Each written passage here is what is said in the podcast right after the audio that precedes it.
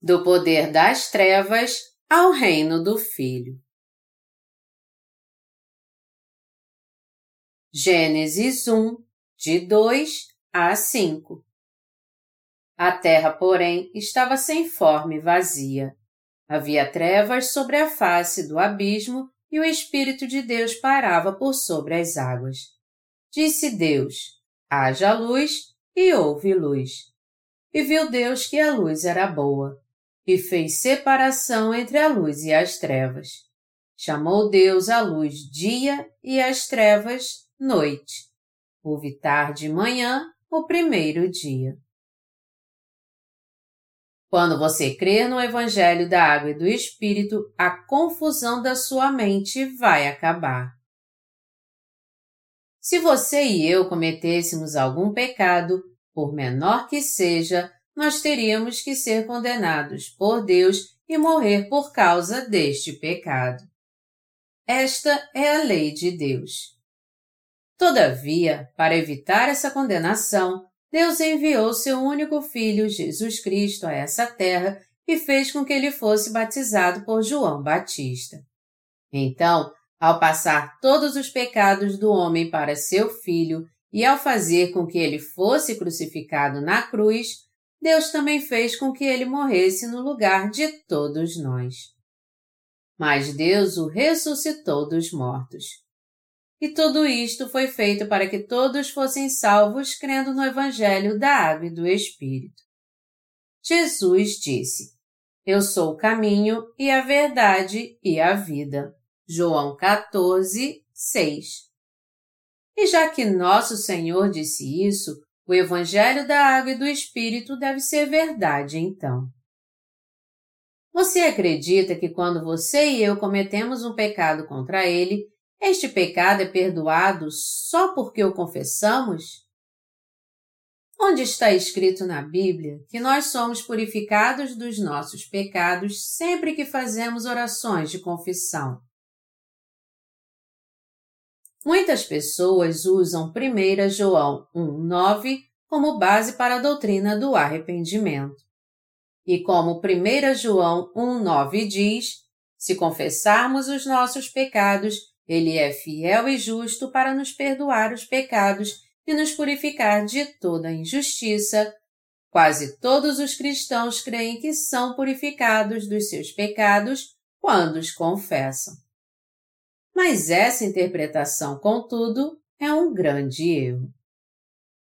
O verdadeiro significado deste versículo é que, embora nós pequemos constantemente agora, nosso Senhor já apagou todos os pecados deste mundo por meio do Evangelho da Água e do Espírito.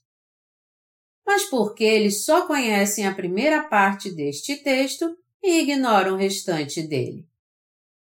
O que significa o que diz aqui que Deus é fiel e justo?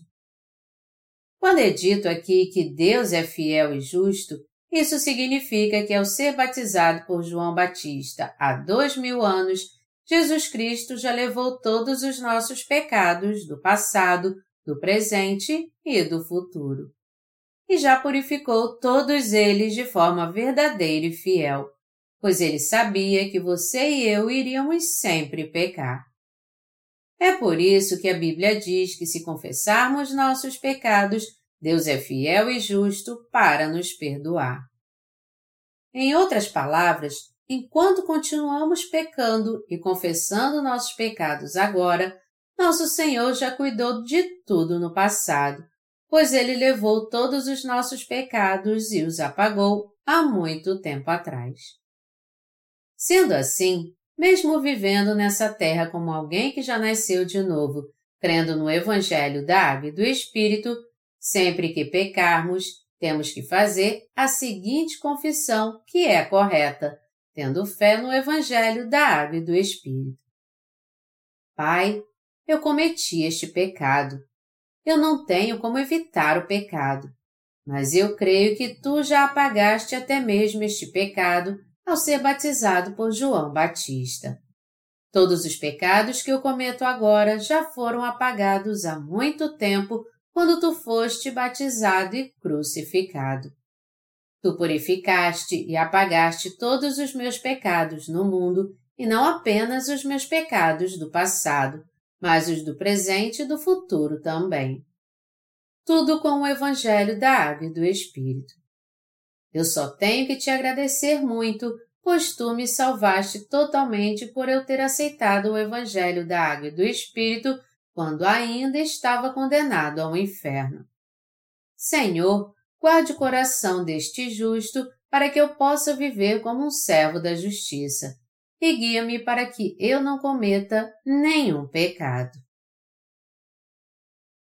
Nós temos que conhecer a verdade do Evangelho da Água e do Espírito e crer nela para sermos libertos de todos os nossos pecados e não sermos confundidos. Para nós, Jesus Cristo é a verdadeira luz da salvação. Jesus Cristo é o nosso fiel Salvador e foi Ele quem realmente apagou todos os nossos pecados com a água e seu sangue. Quando foi que Ele apagou nossos pecados? Ele fez isso há muito tempo. Alguns de vocês podem até dizer quando pecam: Desculpe, Senhor. Por favor, perdoe este meu pecado. Mas vocês fazem uma confissão assim só porque ainda não receberam a perfeita remissão dos seus pecados. Vocês fazem uma confissão da sua consciência a Deus, mas a verdade é que o Senhor já apagou todos os seus pecados de uma vez por todas com o Evangelho da Água e do Espírito. Se o Senhor fosse perdoar todos os dias nossos pecados atuais quando fizéssemos as nossas orações de arrependimento, ele não estaria mais sentado à destra de Deus. Ele teria que ser batizado e também morrer crucificado todos os dias, até agora enquanto nós falamos. Se vocês ainda creem que seus pecados são perdoados todos os dias, sua fé ainda está envolvida numa confusão espiritual. Jesus Cristo veio a essa terra como a luz da salvação para nos salvar do lamaçal do pecado. E ele se tornou mesmo nosso verdadeiro Salvador ao vir a nós pelo Evangelho da Água e do Espírito. Foi por isso que Jesus Cristo foi batizado por João Batista, levou os pecados do mundo à cruz e foi crucificado. Ao morrer na cruz, ele disse: está consumado, e ressuscitou dos mortos. Assim como Hebreus 10, 18 diz que onde há remissão destes, não há mais oferta pelo pecado, ao oferecer seu corpo como sacrifício eterno, Jesus nos salvou de todos os nossos pecados de modo perfeito, para que não houvesse mais oferta pelo pecado. Por isso, eu peço a todos vocês que creiam no Evangelho da Água e do Espírito, a fim de que vocês sejam libertos de toda confusão.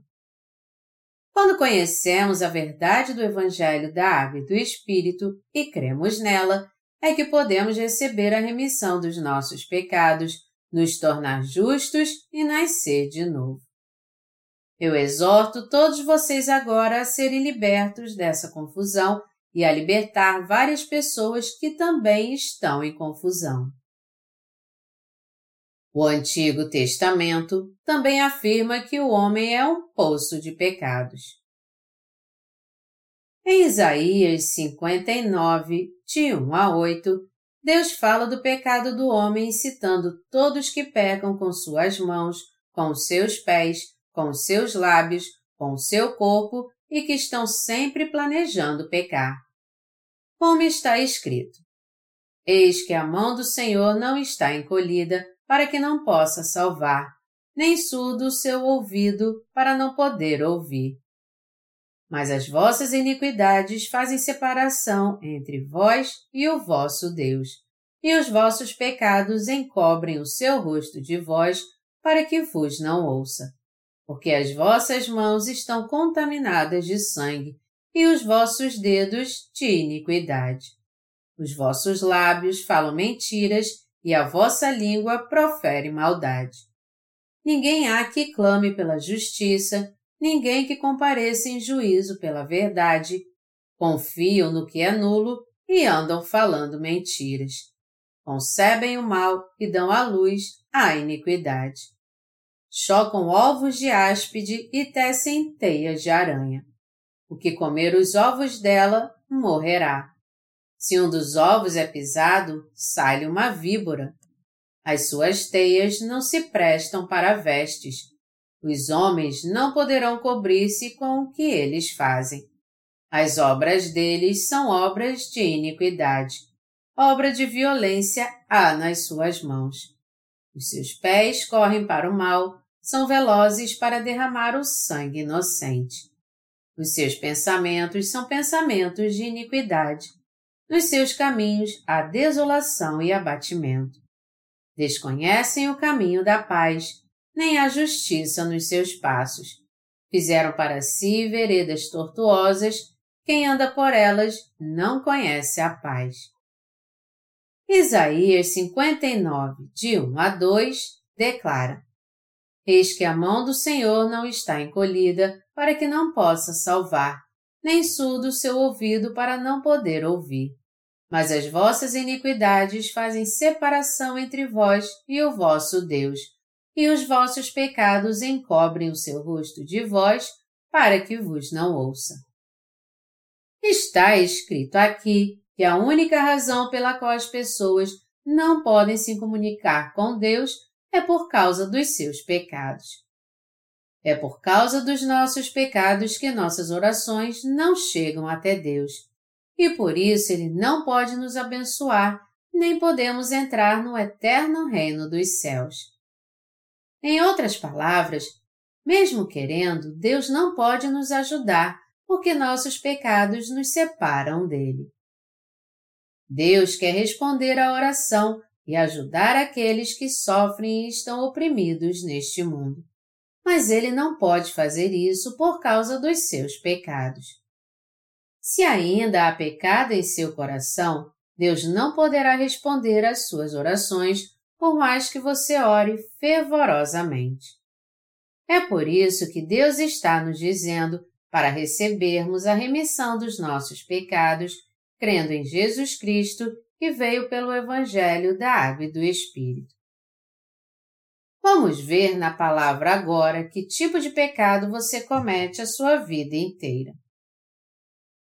Em Isaías 59, 3 está escrito que, porque as vossas mãos estão contaminadas de sangue e os vossos dedos de iniquidade. Isso quer dizer que nós pecamos com nossas mãos. E quando é dito que os vossos lábios falam mentiras e a vossa língua profere maldade.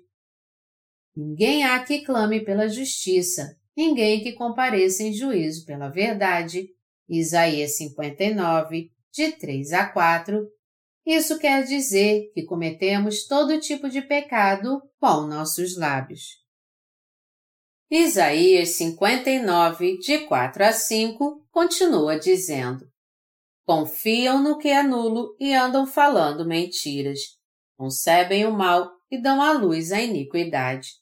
Chocam ovos de áspide e tecem teias de aranha.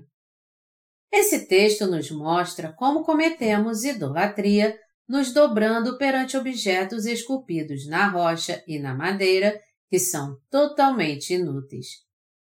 Ela também nos mostra como nosso coração é mau e sente desejo de matar ao mínimo sinal de ofensa, de prejuízo, de injustiça, que é exatamente o tipo de coração que choca ovos de basilisco. A natureza humana é boa ou má em sua essência? Inúmeros filósofos e pensadores do Ocidente e do Oriente já expuseram seus argumentos, alguns dizendo que a natureza humana é boa outros dizendo que ela é má. Entretanto, Jesus, o Senhor da Verdade, descreve o coração pecaminoso do homem desta forma em Marcos 7, de 21 a 23. Porque de dentro do coração dos homens é que procedem os maus desígnios, a prostituição, os furtos, os homicídios, os adultérios, a avareza, as malícias, o dolo, a lascívia, a inveja, a blasfêmia, a soberba, a loucura. Ora, todos estes males vêm de dentro e contaminam o homem.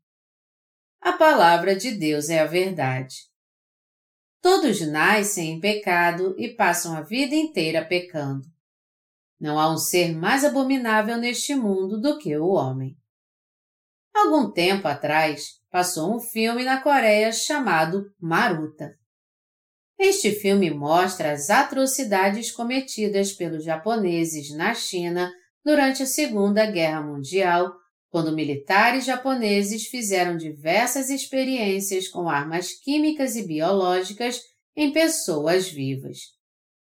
Os militares japoneses neste filme fazem várias experiências com chineses e coreanos a fim de testarem quanto tempo uma pessoa poderia resistir em uma temperatura congelante, colocando também alguém no centrifugador para ver em quanto tempo ele morreria tendo seu líquido corporal drenado e injetando nele a bactéria da peste bubônica para ver quanto tempo levaria para ele morrer. É por isso que não há como descrever como o coração do homem é abominável. Em certas situações, nós podemos ver o quanto o homem pode ser cruel e maligno, tão vil que é capaz de fazer do seu semelhante objeto das suas experiências. Tudo isso é a prova de que todos têm um coração maligno e é totalmente egoísta. Nós podemos ver como a competição e a disputa estão sempre em destaque na nossa sociedade. Há muitas pessoas cruéis que, depois de usarem os outros em proveito próprio, não hesitam em matar alguém quando seu plano é concretizado. O coração extremamente egoísta que coloca a sua sobrevivência acima de tudo e que está disposto a sacrificar os outros para isso, é que no fim nos revela a maldade do coração humano.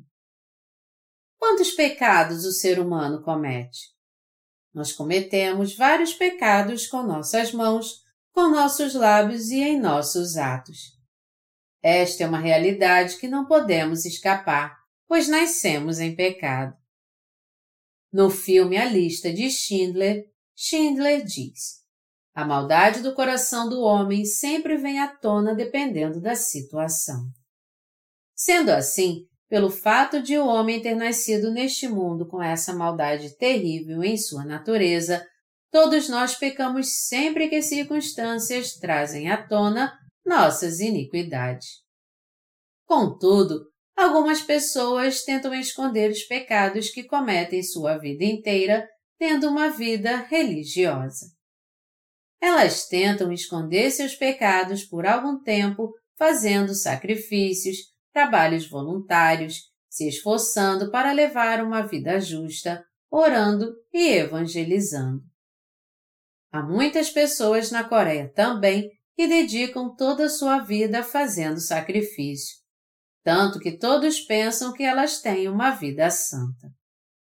Elas podem até curar os enfermos, dividir seus bens com os outros, fazer a obra nos hospitais, e, através de tudo isso, trazer algum benefício para a sua vida marginalizada. Mas não podem se livrar do pecado nem se tornar justos. Isso porque Deus não olha para a aparência, mas para o que há no fundo do coração. Em outras palavras, quando Deus olha para o fundo do coração das pessoas, ele vê que ele praticou o mal e está cheio de pecados mortais. E Deus não precisa de um microscópio para ver isso, pois foi Ele quem nos criou e sabe de tudo sobre nós. Amados irmãos, vocês têm ideia de o quanto o coração das pessoas é duro? É da natureza humana desprezar os que são mais fracos. Quando nós vemos aqueles que são mundialmente reconhecidos pelas suas virtudes e quando nós olhamos para os países democráticos mais desenvolvidos, podemos ver que as atitudes destes são ainda mais vis. Antigamente, os países mais poderosos costumavam invadir e subjugar os países mais fracos e pequenos sem hesitar. Por exemplo, quando a Grã-Bretanha fez de Hong Kong sua colônia, ela não corrompeu a China com o ópio também? Todos agem somente em benefício próprio. Esta é a verdadeira imagem de todo ser humano. O homem é tão violento que está disposto a invadir outro país para tomá-lo, mesmo que para isso outros seres humanos morram. O homem é assim por natureza. O próprio ser humano é uma espécie maligna. É por isso que a Bíblia descreve o ser humano como uma descendência de malignos. Isaías 1, 4 e como pecadores. Isaías 59, 7 também declara: Os seus pés correm para o mal, são velozes para derramar o sangue inocente. Os seus pensamentos são pensamentos de iniquidade. Nos seus caminhos há desolação e abatimento. E destaca de forma bem clara a natureza do homem. Todos são assim em seus atos e pensamentos. Assim como Jesus Cristo disse, o que procede do coração do homem são somente os adultérios, as prostituições, os homicídios, os furtos, a avareza, as maldades, o engano, a lascívia, a inveja, a blasfêmia, a soberba e a loucura. Amados irmãos, contem nos dedos estes pecados e vejam se eles estão realmente no seu coração ou não. Se você for sincero perante Deus, você vai reconhecer que seu coração comete todas essas iniquidades. Além disso, apesar de o homem ter todos estes pecados no coração, ele não conhece seus próprios pecados. É isso que Deus diz a eles. Havia trevas sobre a face do abismo. Melhor dizendo, apesar de haver todo tipo de pecado no coração das pessoas, elas não sabem disso realmente. E muitas delas estão enganadas achando que não são pecadoras. Nós temos que nos conhecer primeiro para receber a remissão dos nossos pecados, mas o problema é que não entendemos isso. Se alguém não conhece a si mesmo e também não sabe que está condenado ao inferno por ser muito maligno, ele se tornará nada mais do que um mero hipócrita religioso. Muitos fariseus não receberam a graça da salvação justamente por não conhecerem a si mesmos e se recusarem a admitir isso. Foi por isso que Deus teve que iluminar nosso coração com a luz da verdade. Melhor dizendo, nós só poderemos entender que precisamos receber a remissão dos nossos pecados se Deus nos mostrar que tipo de pecado nós temos e que tipo de pecado cometemos. Foi por essa razão que Deus escreveu sobre os pecados do homem na Bíblia. Na verdade, a Bíblia é o livro da salvação que nos leva a ser salvos do pecado crendo em Sua palavra. Mas, por outro lado, ela também é o espelho que nos permite ver a nós mesmos. Na palavra contida nas Escrituras, Jesus Cristo diz que é dentro do coração do homem que procedem os pensamentos maus. Melhor dizendo, há pensamentos maus em seu coração? Você tem pensamentos maus ou não? É claro que tem. Você tem o desejo ganancioso de roubar ou não? É claro que tem. Você tem desejo de matar ou não? É claro que tem. Você tem desejo de adulterar ou não? É claro que tem. Seu coração não é ganancioso? É claro que é. Você tem olho grande, blasfema, é tolo e tem orgulho em seu coração? É claro que sim. Todos estes desejos pecaminosos estão firmemente enraizados no meu e no seu coração, no coração de todos os habitantes dessa terra, homens e mulheres, jovens e adultos, ricos e pobres. mas nem todo mundo sabe que tem estes pecados em seu coração. Antes de Deus fazer brilhar a luz da salvação para as pessoas com a luz da verdade, elas não tinham como conhecer sua verdadeira identidade. Antes de conhecermos a palavra de Deus, nós não sabíamos que estávamos tão errados assim. Nós dizíamos: Eu jamais cometi um grande pecado. Eu jamais roubei nada de alguém. Eu tenho tido uma vida muito justa e não cometi mesmo nenhuma grande transgressão. No entanto, Deus nos diz: Vocês são assassinos, ladrões, adúlteros, aqueles que cometem pecados como a avareza, as malícias, o dolo, a lascívia, a inveja, a blasfêmia, a soberba e a loucura. Muitas pessoas dizem então: quando eu cometi assassinato, quem foi que eu matei? Eu nunca matei ninguém. E por que eu sou tão devasso? Os que vão aos bordéis é que são devassos. Eu não. Eu nunca fui num lugar assim. Então, como podes tu me dizer que eu sou devasso? Por que tu me ofendes assim? As pessoas não somente desconhecem seus pecados atuais, assim como esquecem totalmente da sua identidade maligna. Elas não sabem de onde vieram nem para onde estão indo, porque estão vivendo e aonde estão indo. Não conhecem o destino dos que receberam a remissão de pecados e dos pecadores que não receberam a graça de Deus. Quando alguém conhece o Deus que veio pelo Evangelho de amor da água e do Espírito, é que ele pode, enfim, reconhecer seus pecados claramente. A Bíblia diz que o temor do Senhor é o princípio da sabedoria. Melhor dizendo, somente alguém que teme realmente a Deus é que pode conhecer a si mesmo, saber para onde está indo, reconhecer seus pecados e até entender o plano de Deus para todo o universo. E isso se aplica a você e a mim também. Apesar de Deus dizer que todos nós que somos seres humanos temos pensamentos maus, nós somos levados a pensar assim. Que pensamentos maus eu tenho? Eu não tenho nenhum pensamento mau. Nós não temos como negar nossos pecados diante da palavra de Deus.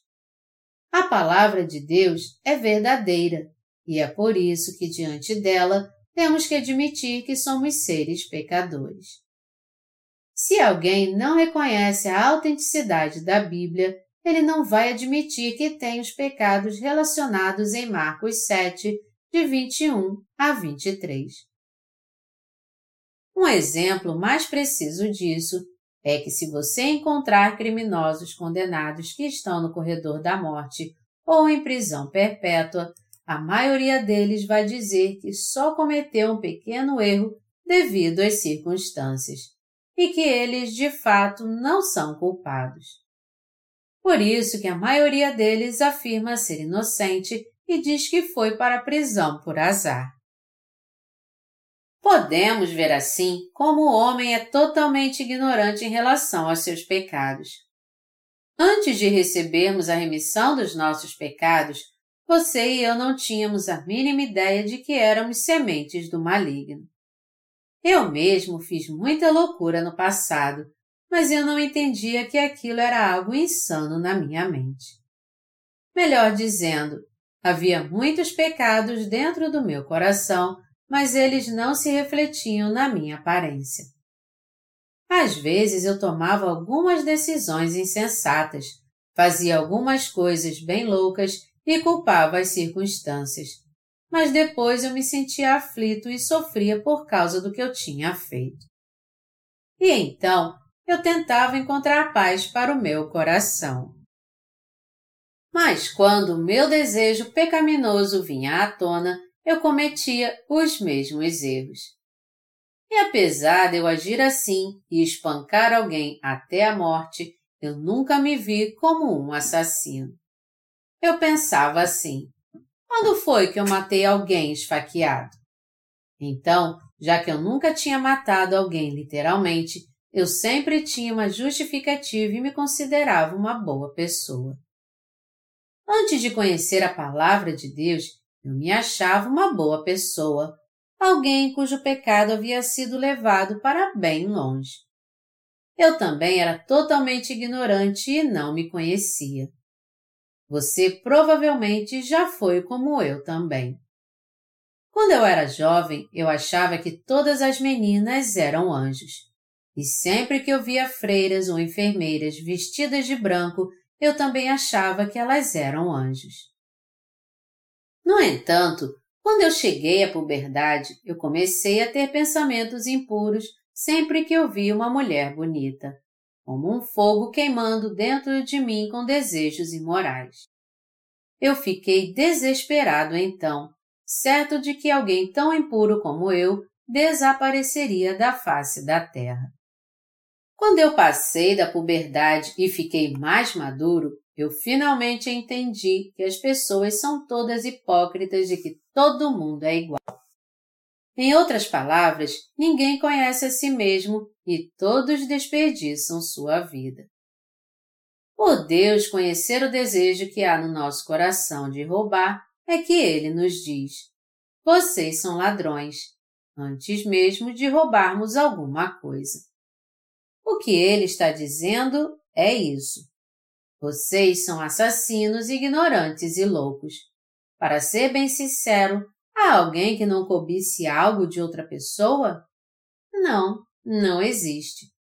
E a questão aqui não é se alguém rouba alguma coisa ou não, mas o fato de que, já que todos têm um coração pecaminoso, eles buscam satisfazer seus desejos sempre que podem.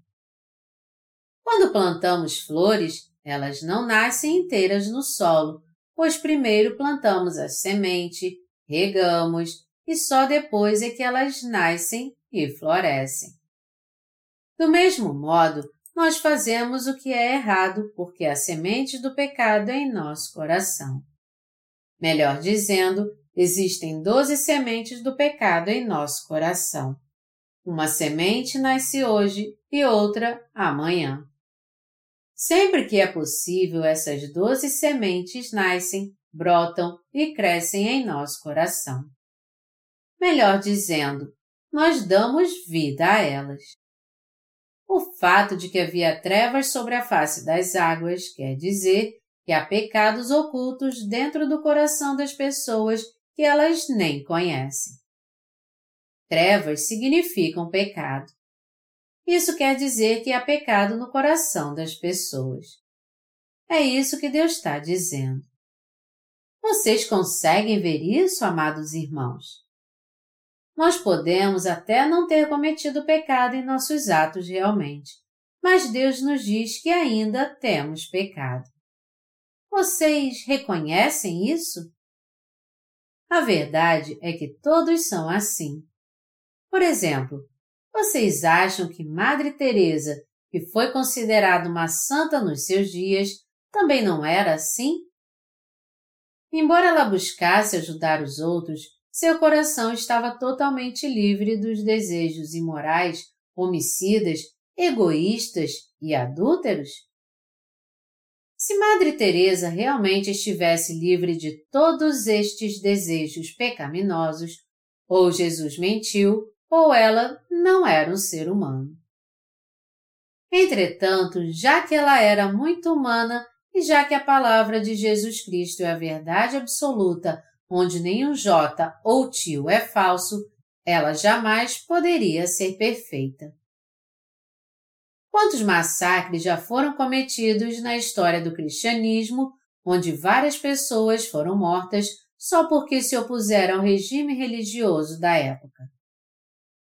Os cristãos mataram muitas pessoas na Idade Média. Mas por que isso aconteceu? Eles tinham desejos homicidas em seu coração, e foi por isso que eles mataram sem piedade muitas pessoas que se opuseram à sua autoridade religiosa. Na verdade, o governo de todos os religiosos é impuro. A vida religiosa de todos os legalistas, que não é a mesma dos santos nascidos de novo, é cheia de falhas e impureza. Por isso, até mesmo dentro do cristianismo, se alguém não nascer de novo do Evangelho da Água e do Espírito, Deus dirá claramente a ele, mesmo que essa pessoa tenha se dedicado realmente aos outros. Você é um poço de pecados e um pecador. Por essa razão, se você não crer em Jesus Cristo, aceitar a luz e receber a remissão dos seus pecados, você será lançado no inferno. E mesmo que você seja um pastor, presbítero ou diácono, se você não nascer de novo pelo Evangelho da Água e do Espírito, você vai para o inferno. Por isso, temos que nos render à palavra de Deus. Mas, apesar disso, aqueles que não conhecem a verdade do Evangelho da Água e do Espírito estão indo por um caminho errado. Melhor dizendo, eles estão tentando ser purificados dos seus pecados e chegar ao céu levando uma vida religiosa, tentando alcançar o sobrenatural com seus próprios atos e cuidando do seu corpo. Mas o Senhor diz que aqueles que não admitem que são pecadores desconhecem o caminho da paz, não há justiça nos seus passos, fizeram para si veredas tortuosas quem anda por elas não conhece a paz. Isaías 59, 8. A Bíblia deixa bem claro que há caminho que parece direito ao homem, mas afinal são caminhos de morte. Provérbios 16, 25. Muitos creem assim. Se eu levar uma vida digna, eu poderei entrar no céu e levam uma vida religiosa segundo seus próprios pensamentos vazios. No entanto, Deus diz que todos eles perecerão, sem exceção. Por mais que essas pessoas tenham plena convicção do que pensam e creiam que irão para o céu se forem boas umas com as outras e sábias em seus atos, no fim elas encontrarão nada mais do que sua própria destruição. Mas elas agem assim porque não conhecem o caminho da paz. Elas estão enganadas porque não conhecem as bênçãos dadas por Deus que as levam a nascer de novo pelo Evangelho da Água e do Espírito. Já que os legalistas não conhecem o caminho da paz, eles estão confundindo as pessoas. Muitos cristãos têm na sua sala hoje em dia uma foto de Jesus Cristo na cruz. Eles acham que vão para o céu só porque creem nele da maneira que melhor lhes convém. Contudo, eles creem em Jesus sem conhecer o caminho da paz. Todos que têm pecado perante Deus só poderão ir para o céu se primeiro receberem a remissão de pecados. Quando nosso Senhor disse que a terra estava sem forma e vazia, ele estava dizendo que as pessoas não conhecem seus próprios pecados, mesmo tendo muitos. Contudo, na passagem de Marcos 7, 21 em diante, nós podemos ver que temos doze tipos de pecado em nosso coração e que estamos propensos a colocá-los em prática e cometê-los a vida inteira. Nenhum de nós tem como evitar de pecar na carne. Neste ponto, nós não temos escolha. Por mais que alguém seja bom ou justo, ainda assim ele vai pecar, pois certamente ainda há pecado em seu coração. Todos nós pecamos contra Deus. E mesmo que você não tenha pecado em seus atos ou segundo os seus padrões, ainda assim você peca o tempo todo em seu coração. Eu não estou dizendo aqui que você cometeu um pecado específico em uma determinada área, mas o que eu estou dizendo é que por causa da nossa natureza, você e eu temos pecado em nosso coração e sempre que as circunstâncias permitem, nós os cometemos com nossos pensamentos, atos e palavras. Pela palavra de Deus, nós agora entendemos como somos grandes pecadores. Quando a Bíblia diz que havia trevas sobre a face das águas, isso quer dizer que desde o dia em que nós nascemos até morrermos, nós iremos pecar e continuaremos pecando até estarmos diante de Deus. Meus amados irmãos, vocês recebem essa palavra no seu coração? Vamos ver agora João 8, de 1 a 11. Jesus, entretanto, foi para o Monte das Oliveiras. De madrugada, voltou novamente para o templo e todo o povo ia ter com ele. E assentado, os ensinava. Os escribas e fariseus trouxeram à sua presença uma mulher surpreendida em adultério. E fazendo-a ficar de pé no meio de todos, disseram a Jesus: Mestre, esta mulher foi apanhada em flagrante adultério. E na lei nos mandou Moisés que tais mulheres sejam apedrejadas. Tu, pois, que dizes? Isto diziam eles tentando, para terem de que o acusar. Mas Jesus, inclinando-se, escrevia na terra com o dedo. Como insistissem na pergunta, Jesus se levantou e lhes disse: Aquele que dentre vós estivesse em pecado, seja o primeiro que lhe atire pedra. E tornando a inclinar-se, continuou a escrever no chão. Mas ouvindo eles esta resposta e acusados pela própria consciência, foram se retirando um por um, a começar pelos mais velhos até os últimos, ficando só Jesus e a mulher no meio onde estava. Erguendo-se Jesus e não vendo a ninguém mais além da mulher, perguntou-lhe: Mulher, onde estão aqueles teus acusadores? Ninguém te condenou? Respondeu ela: Ninguém, Senhor. Então lhe disse Jesus: Nem eu tampouco te condeno. Vai e não peques mais. Aqui em João 8:11, Jesus diz à mulher que foi apanhada no ato de adultério. Nem eu tampouco te condeno. Vai e não peques mais. Esta mulher foi apanhada cometendo adultério com um homem. Como essa transgressão quebrou um dos dez mandamentos, a lei requeria que ela fosse apedrejada até a morte, caso houvesse testemunhas idôneas de seu ato. Como o Senhor pôde dizer então para aquela mulher apanhada no ato de adultério: Nem eu tampouco te condeno? Aquela mulher foi apanhada pelos escribas e fariseus.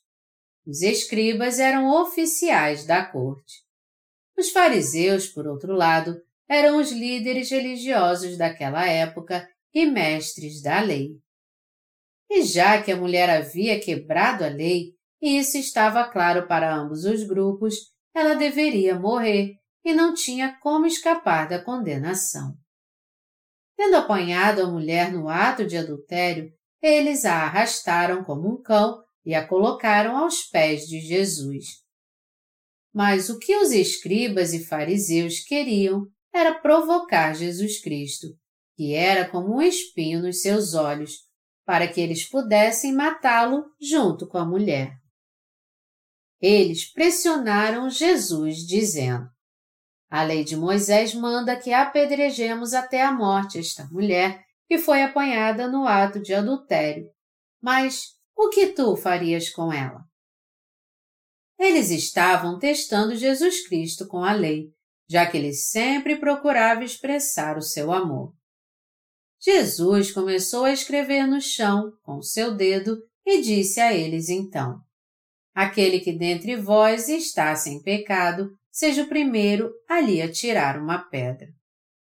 Naquela hora, aquela mulher não tinha como evitar de ser morta por causa da lei. Mas a Bíblia diz que quando Jesus disse que quem não tivesse pecado a apedrejasse, ouvindo isso, foram se retirando um a um, a começar pelos mais velhos. Portanto, Todos que estavam acusando a mulher foram embora depois da repreensão de Jesus. E todos são assim para Deus. A justiça de Deus é revelada agora independente da lei. Amados irmãos, quem neste mundo pode guardar a lei com perfeição? A lei se refere a todos os 613 mandamentos que Deus deu ao povo de Israel, que determinava o que eles deveriam fazer e não fazer. Para ser mais exato, a lei tinha dez mandamentos principais, assim como outros mandamentos que tinham que ser guardados diariamente. O que nós temos que entender muito bem aqui, contudo, é que ninguém nessa terra pode guardar a lei de Deus. Segundo os estatutos da lei de Deus, Jesus Cristo tinha que matar a mulher adúltera junto com seus acusadores. Mas ao ver a situação pela lei do amor, ele preferiu salvá-la. Obviamente, Jesus falou como o verdadeiro Salvador que ele era, e com sua palavra ele salvou a mulher e expulsou seus acusadores. Quando eles ouviram Jesus Cristo dizendo: Aquele que dentre vós está sem pecado, seja o primeiro a lhe atirar uma pedra, todos eles ficaram com a consciência pesada e foram embora dali, dos mais jovens aos mais velhos. Quem dentre nós pode ficar de cabeça em pé, sem vergonha alguma, quando enfrenta a lei de Deus? Deus sabe muito bem que somos incapazes de guardar toda a lei. É justamente por causa disso que ele criou sua lei e nola deu, a fim de que nós pudéssemos ser salvos. Jesus Cristo disse à mulher: Nem eu tampouco te condeno. E o que ele quis dizer foi isso. Nem eu posso dizer que você tem pecado. Ele disse: Eu também não posso julgar você. Levanta-se, mulher, vá e não peque mais assim. Como foi que o Senhor pôde dizer isso? Devido ao fato de a mulher ter sido nitidamente apanhada no ato de adultério e ela realmente estava pecando, isso não significa então que seu pecado foi incondicionalmente coberto pelo amor? Como nós sabemos, Deus não é um Deus injusto. Como Jesus pôde dizer isso então? Jesus Cristo disse isso porque já havia aceitado todos os pecados do homem de uma vez por todas, incluindo os pecados daquela mulher quando foi batizado no Rio Jordão por João Batista o representante de toda a humanidade. Pelo fato de Nosso Senhor ter levado não apenas os pecados daquela mulher ao ser batizado por João Batista no Rio Jordão, mas também todos os pecados que cometemos no passado e cometeremos no futuro, foi que ele pôde dizer à mulher que ela não tinha mais pecado. Em outras palavras, Jesus Cristo pôde dizer à mulher que ele não a condenava, porque ele já tinha levado os pecados do mundo ao ser batizado. Como Jesus Cristo levou os pecados daquela mulher então? Para responder isso, vamos ver Mateus 3, de 13 a 17.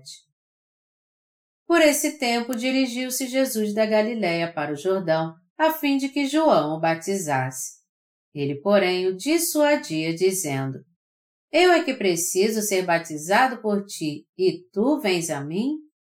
Mas Jesus lhe respondeu: Deixa por enquanto, porque assim nos convém cumprir toda a justiça.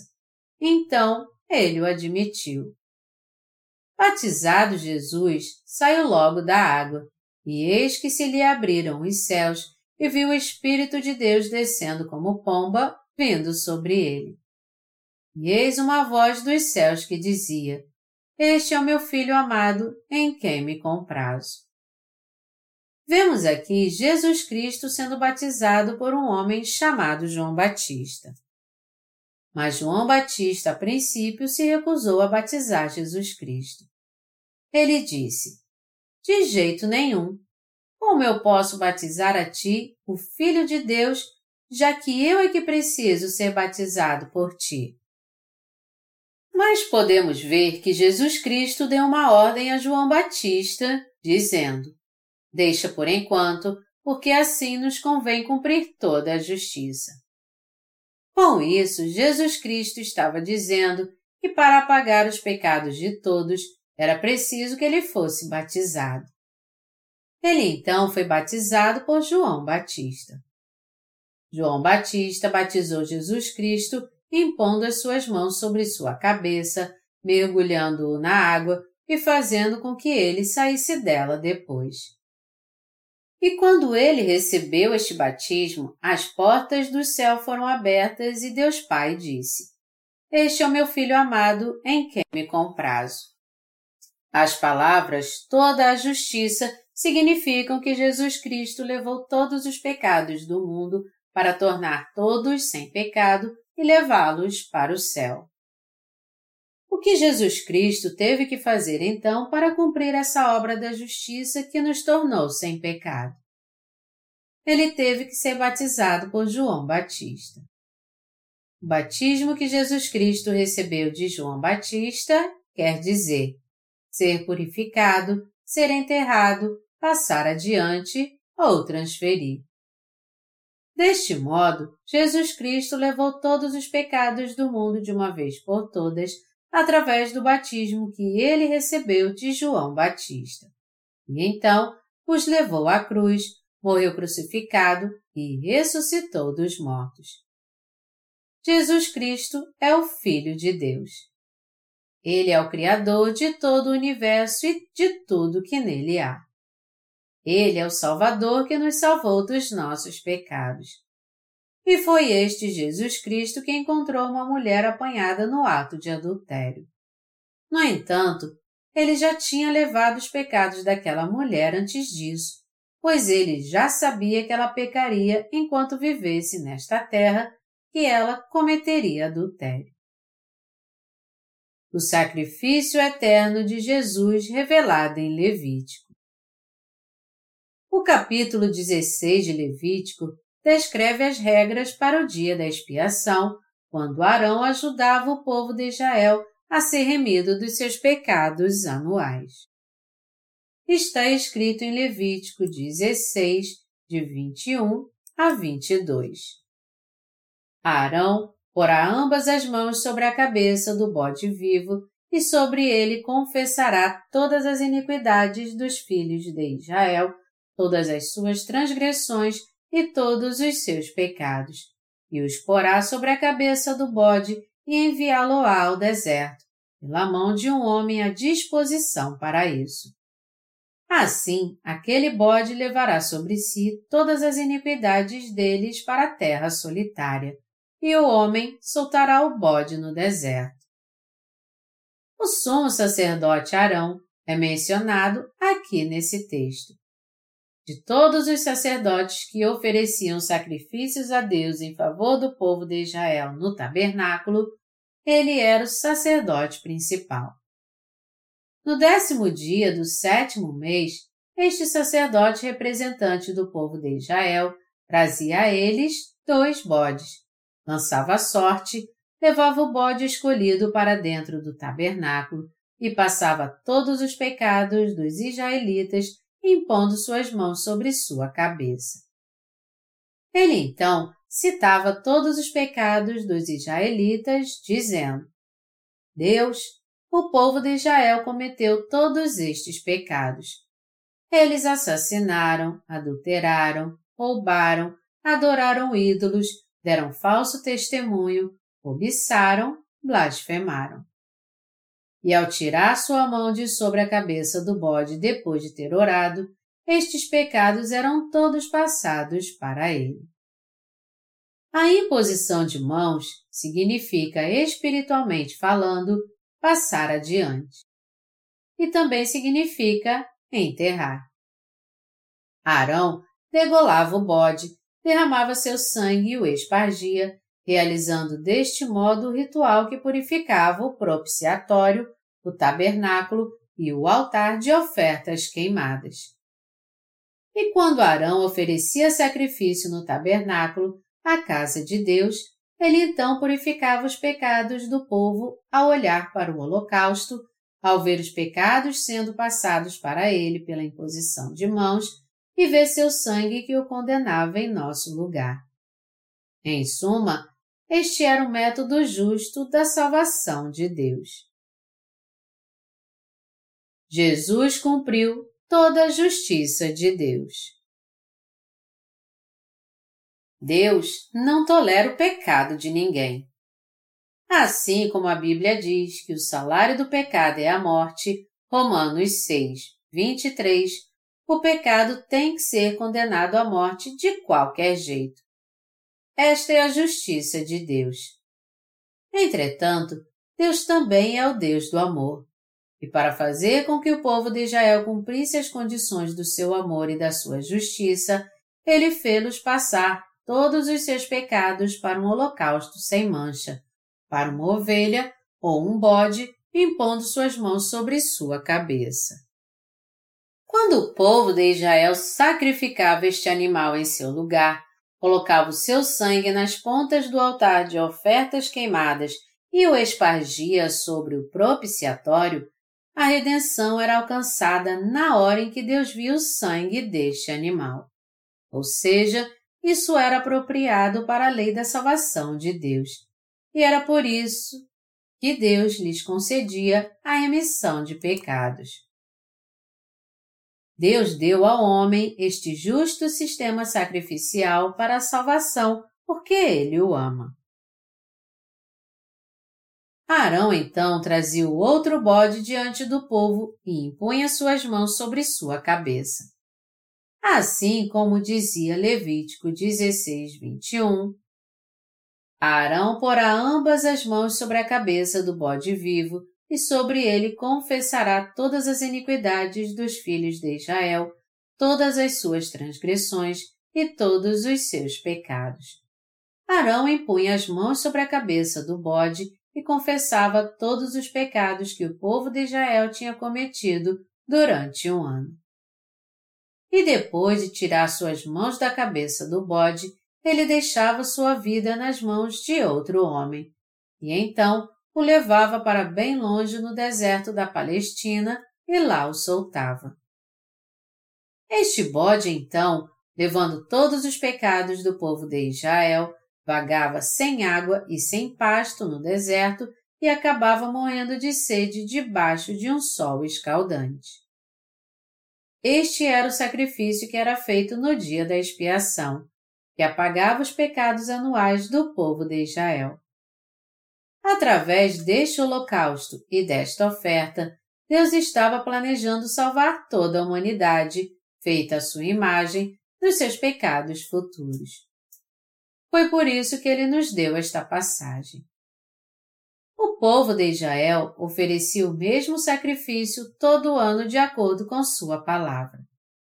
Quando o sumo sacerdote morria, seu filho sucedia quando fazia 30 anos. E este sacrifício sempre era repetido. Contudo, este sacrifício era uma sombra dos bens futuros.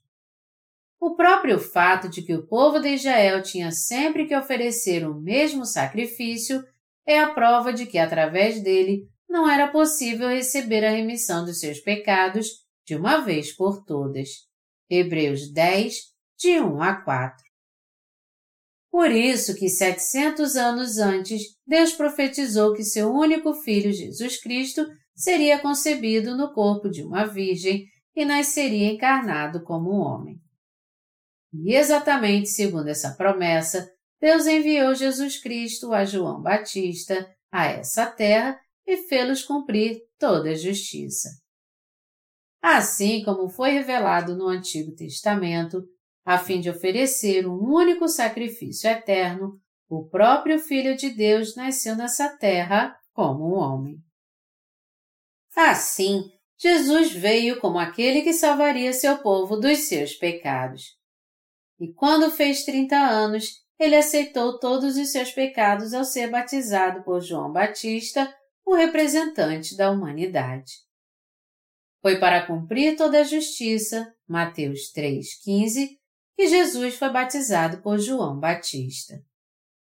Era eu que deveria morrer, ser condenado por Deus e lançado no inferno. Mas por Deus ter me amado, ele enviou seu filho a essa terra passou todos os meus pecados para ele através de João Batista, o representante da humanidade, pelo batismo, pela imposição de mãos. Condenou seu filho a crucificá-lo e assim nos salvou. Foi assim que nosso Senhor cumpriu toda a justiça de Deus, isto é, pelo método da imposição de mãos. Jesus Cristo foi batizado e crucificado para tornar a todos sem pecado. A palavra batismo também significa ser purificado, ser enterrado e passar adiante. E isso nos mostra que foi assim que Deus nos salvou dos pecados do mundo, da forma mais apropriada e correta. Então, segundo o que Deus havia prometido ao homem no Antigo Testamento, e segundo a regra estabelecida por Deus de que o pecado seria passado pela imposição de mãos, nosso Senhor aceitou todos os nossos pecados ao ser batizado. Deste modo, é crendo nisso que recebemos a remissão dos nossos pecados. Já que Jesus Cristo, o Cordeiro de Deus, veio a essa terra e aceitou todos os nossos pecados, todos os pecados do mundo do passado, do presente e do futuro, e já que ele foi crucificado até a morte, ele nos salvou através de tudo isso. E agora, todo aquele que crê na palavra do Evangelho da Água e do Espírito, homens ou mulheres, servos ou patrões, judeus ou gentios, podem receber sem discriminação a remissão dos seus pecados. Amados irmãos, foi por ter feito essa obra nessa terra que nosso Senhor disse à mulher apanhada no ato de adultério: Mulher, nem eu te condeno. Em outras palavras, ele estava dizendo: Nem eu posso dizer que você tem pecado ou julgá-la. Por eu ter aceitado todos os seus pecados ao ser batizado, eu tenho que morrer em seu lugar, ser envergonhado em seu lugar e receber todo o castigo em seu lugar. Eu tenho que sofrer assim porque os pecados que você cometeu neste mundo já foram passados para mim e eles estão comigo agora. É por isso que o Senhor diz em João 8,12: Eu sou a luz do mundo. Quem me segue não andará em trevas, pelo contrário, terá a luz da vida. Quem crê e segue a palavra do Evangelho da Água e do Espírito se tornará a luz da vida. Está escrito em Gênesis 1, 2. A terra, porém, estava sem forma e vazia. Havia trevas sobre a face do abismo e o Espírito de Deus pairava por sobre as águas. Isso quer dizer que há pecado dentro de nós. Todavia, o Senhor nos deu a salvação sendo batizado, derramando seu sangue na cruz, suportando toda a condenação pelo pecado desse jeito e pagando o salário por ele. Meus amados irmãos, por causa da profunda iniquidade das trevas, nós não podíamos conhecer nossos pecados e estávamos condenados ao inferno. E mesmo que os conhecêssemos, nós não poderíamos resolvê-los. Mas graças a Jesus Cristo, pessoas como nós foram tiradas das trevas e se tornaram luz agora. Quem não podia evitar a morte por causa dos seus pecados se tornou um justo agora. E por mais que tentássemos, isso seria impossível através do nosso próprio esforço. Mas crendo no Senhor, nós nos tornamos justos. Todos nós somos realmente pecadores, mas o Senhor veio a essa terra e nos salvou. Por isso que Jesus disse à mulher adúltera em João 8: Nem eu tampouco te condeno. Vai e não peques mais. E ele também disse: Quem me segue não andará nas trevas, pelo contrário, terá a luz da vida. Amados irmãos, os pecadores se tornaram justos agora e os condenados receberam a vida eterna. Você deseja crer neste Jesus Cristo? Você crê neste Jesus Cristo como seu Salvador? Foi por nosso Senhor Jesus Cristo ter cuidado muito bem dos nossos pecados e salvado todos nós, que ele disse: Vinde a mim, todos os que estáis cansados e sobrecarregados, e eu vos aliviarei. Mateus 11, 28. Além de Jesus Cristo, existe algum Deus nessa terra que promete salvação àqueles que nele creem? Buda praticamente deixou que todos se virassem sozinhos. O mesmo fez Confúcio e Mêncio, exortando-nos apenas a ter uma vida justa e ética. Onde é que podemos achar alguém que teve tanta compaixão por você e por mim estávamos condenados ao inferno e entregou sua própria vida por nós? Mas Jesus Cristo deixou seu trono celestial por nós, veio a esta terra, aceitou todos os nossos pecados ao ser batizado, nos levou e pagou o salário por eles com sua própria vida.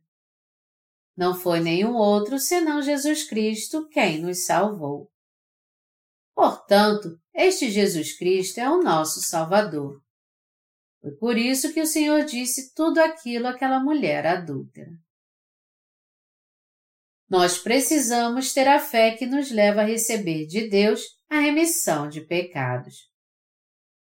Está escrito em Romanos 8, de 1 a 2. Agora, pois, já nenhuma condenação há para os que estão em Cristo Jesus, porque a lei do Espírito da vida em Cristo Jesus te livrou da lei do pecado e da morte.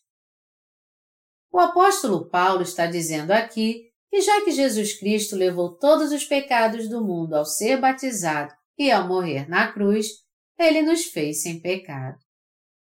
Amados irmãos, todos nós não cometemos pecados neste mundo? É claro que sim. Porém, em João 1, 29, quando João Batista vê o Senhor um dia após tê-lo batizado, ele declara que ele é o Cordeiro de Deus que tira o pecado do mundo. Isso quer dizer que Jesus Cristo levou todos os pecados que cometemos antes, os que cometemos hoje e os que ainda cometeremos. Ele aceitou todos eles quando foi batizado, os levou à cruz e foi condenado por eles. É por isso que o apóstolo declarou que não há condenação alguma para quem está em Cristo Jesus. Em outras palavras, os que de fato creem no batismo de Jesus Cristo, no seu sangue na cruz, os que realmente creem em Jesus Cristo como seu Salvador, não podem ter nenhum pecado. Isso significa que é impossível eles serem pecadores. Nós não podemos deixar de ser pecadores e lançados no inferno por causa dos pecados que cometemos. Mas se você crer em Jesus Cristo como Salvador, que apagou todos os seus pecados no mundo ao vir a essa terra, sendo batizado e morrendo na cruz, se você crer nisso mesmo de todo o seu coração, a Bíblia diz que não há mais condenação alguma para você então. Essa passagem é a declaração de uma bênção que afirma: Você nunca mais dirá que tem pecado. Mas apesar disso, amados irmãos, há muitas pessoas que dizem que são pecadores, apesar de crerem em Jesus Cristo. Muitos cristãos oram assim na sua igreja. Pai Santo, muito obrigado. Nós cometemos muitos pecados semana passada. Por favor, purifique nossos pecados. E como é que eles terminam suas orações? Eles dizem: Este pecador indigno ora em nome do Senhor Jesus Cristo. Como pode um pecador orar a Deus? Se um pecador buscar a Deus, ele morrerá na mesma hora.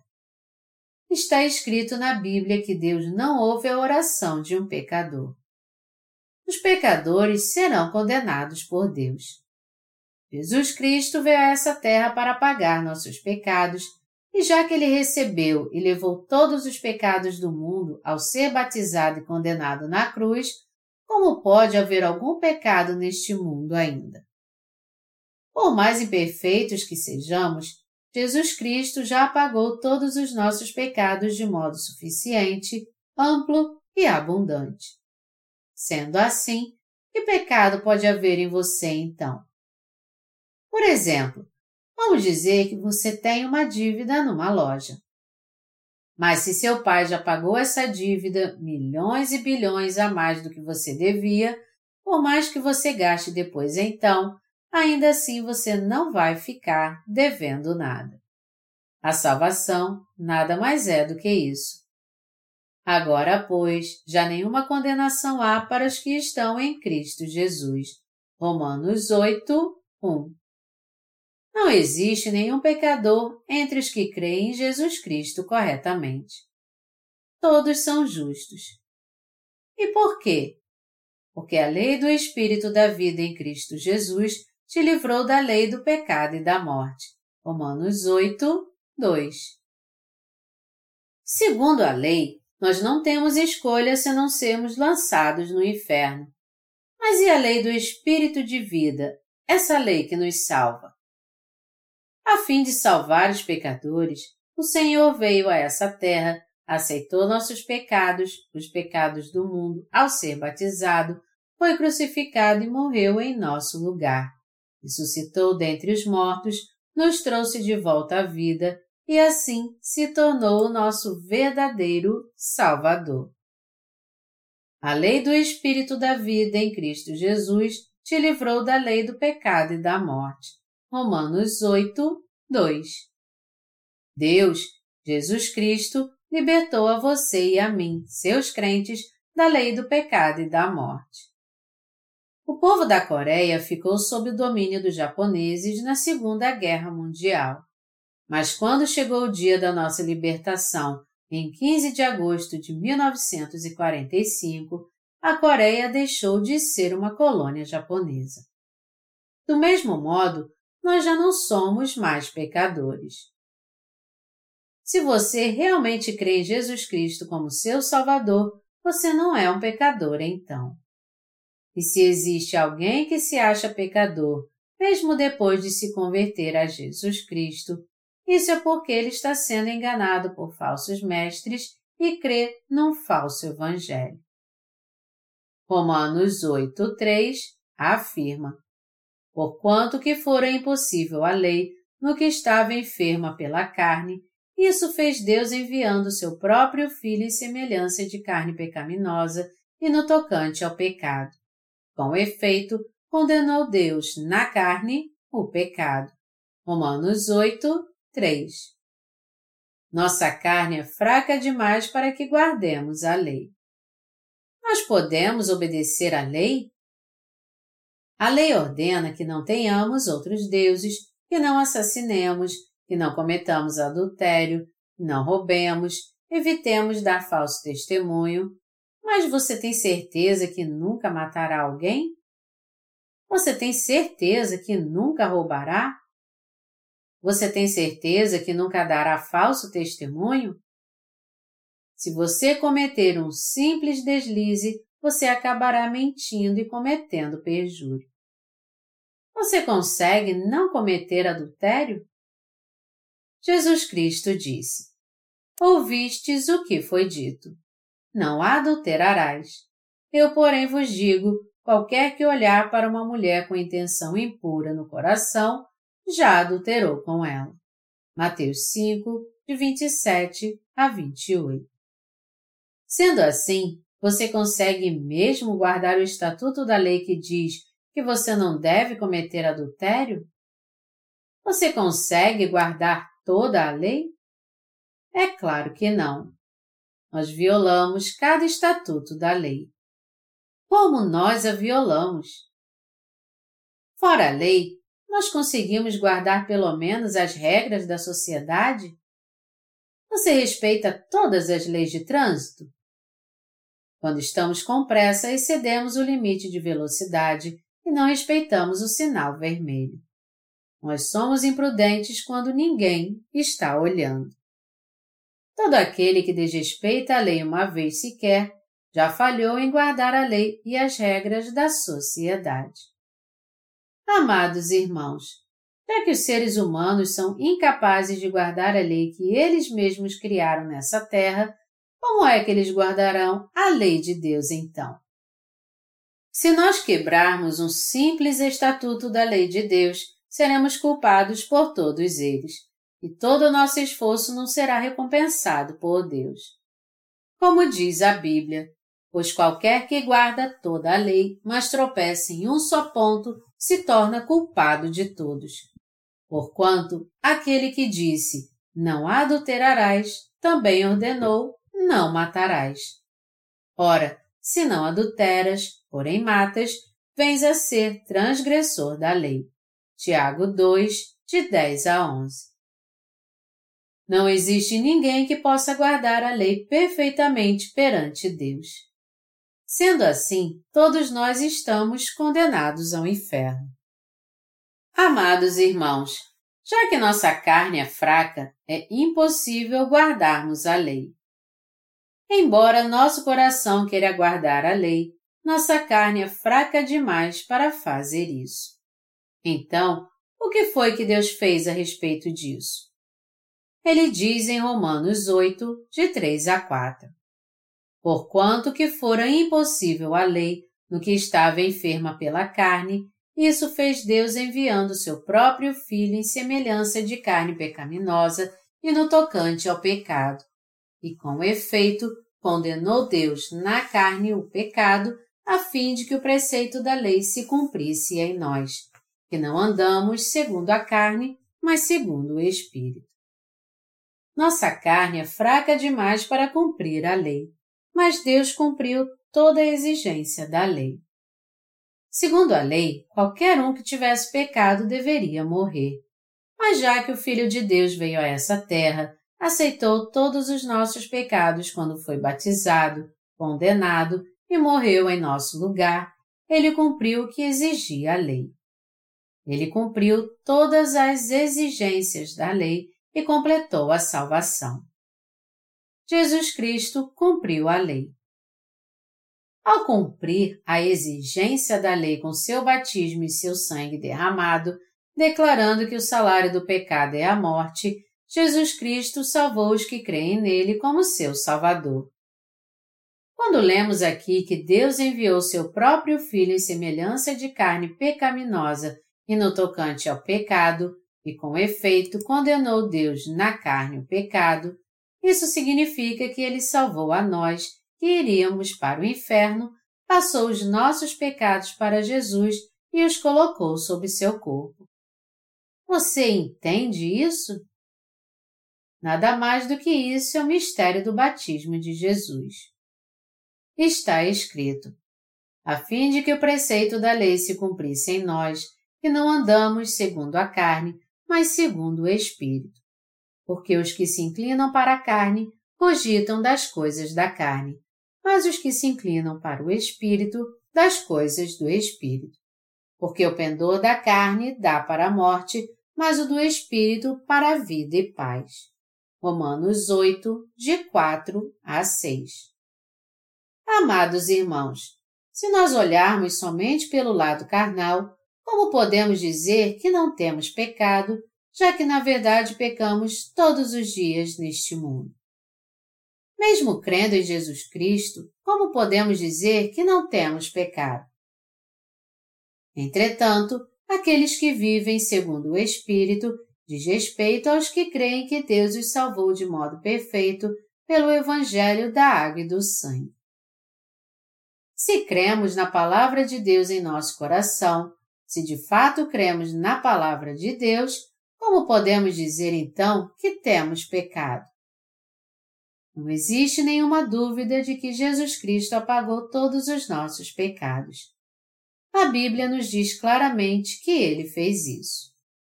E Deus escreveu as Escrituras como prova em muitos volumes, preservou a Bíblia por milhares de anos sem mudá-la e não-la deu como ela sempre foi. Considerando tudo isso, então, se de fato cremos na palavra, como podemos dizer que nós ainda temos pecado? A questão aqui é a seguinte: nós devemos crer em nossos pensamentos carnais ou devemos crer no Espírito, ou seja, na Palavra de Deus? Nós devemos decidir se vamos crer segundo a Palavra de Deus ou segundo os nossos pensamentos e emoções. A fé daqueles que creem em suas emoções e não na Palavra de Deus é totalmente vã. Nós temos que crer em Deus segundo a Sua palavra. Nosso Senhor é o Deus da aliança que prometeu e cumpriu suas promessas. Nosso Senhor é o Deus que cumpre todas as suas promessas, exatamente segundo Sua palavra. Só para ratificar, Deus passava os pecados do povo de Israel no Antigo Testamento para o Holocausto pela imposição de mãos do sacerdote sobre sua cabeça. Fazia com que ele degolasse o animal, pegasse seu sangue e o colocasse nas pontas do altar de ofertas queimadas. E ao fazer isso, ele permitia que todos que crescem neste sacrifício de expiação fossem salvos. No Novo Testamento, por outro lado, vemos que o Senhor veio a essa terra dois mil anos como Deus havia prometido no Antigo Testamento. Foi batizado por João Batista, que era o representante da humanidade, pelo método da imposição de mãos, aceitou todos os pecados do homem, levou-os à cruz, morreu em nosso lugar, ressuscitou dos mortos e assim salvou a todos nós. É através da palavra que você e eu sabemos como o Senhor nos salvou e é crendo nisso que somos salvos. Os que creem assim são os que vivem segundo o Espírito. Somente quando nós conhecemos a verdade do Evangelho da Água e do Espírito é que poderemos crer de coração. E somente quando cremos de coração é que poderemos dizer que cremos de fato. Vamos ver Levítico 17, de 15 a 16. Todo homem, quer natural, quer estrangeiro, que comer o que morre por si mesmo ou dilacerado, lavará as suas vestes, banhar-se-á em água e será imundo até a tarde. Depois será limpo. Mas se não as lavar, nem banhar o seu corpo, levará sobre si a sua iniquidade.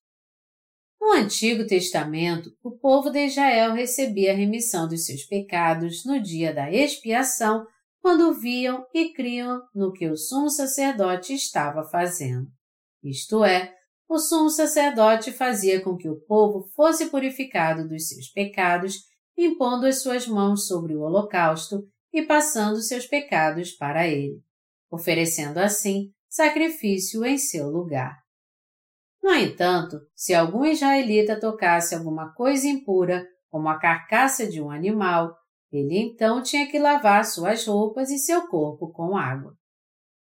A Bíblia diz que se ele não lavasse seu corpo e suas roupas com água, ele seria tido como culpado. Essa água aqui é muito importante. Mesmo depois de alguém receber a remissão dos seus pecados, é algo indispensável continuar mantendo sua fé no batismo de Jesus Cristo.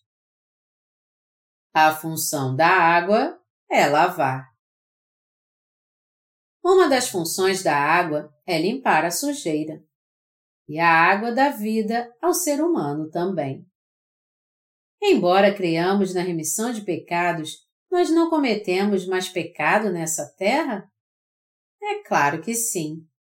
Contudo, até mesmo estes pecados fazem parte dos pecados do mundo. E o Senhor já apagou todos eles também. Mas sempre que pecamos, nossa consciência fica pesada e é atormentada. O que devemos fazer com esses pecados então?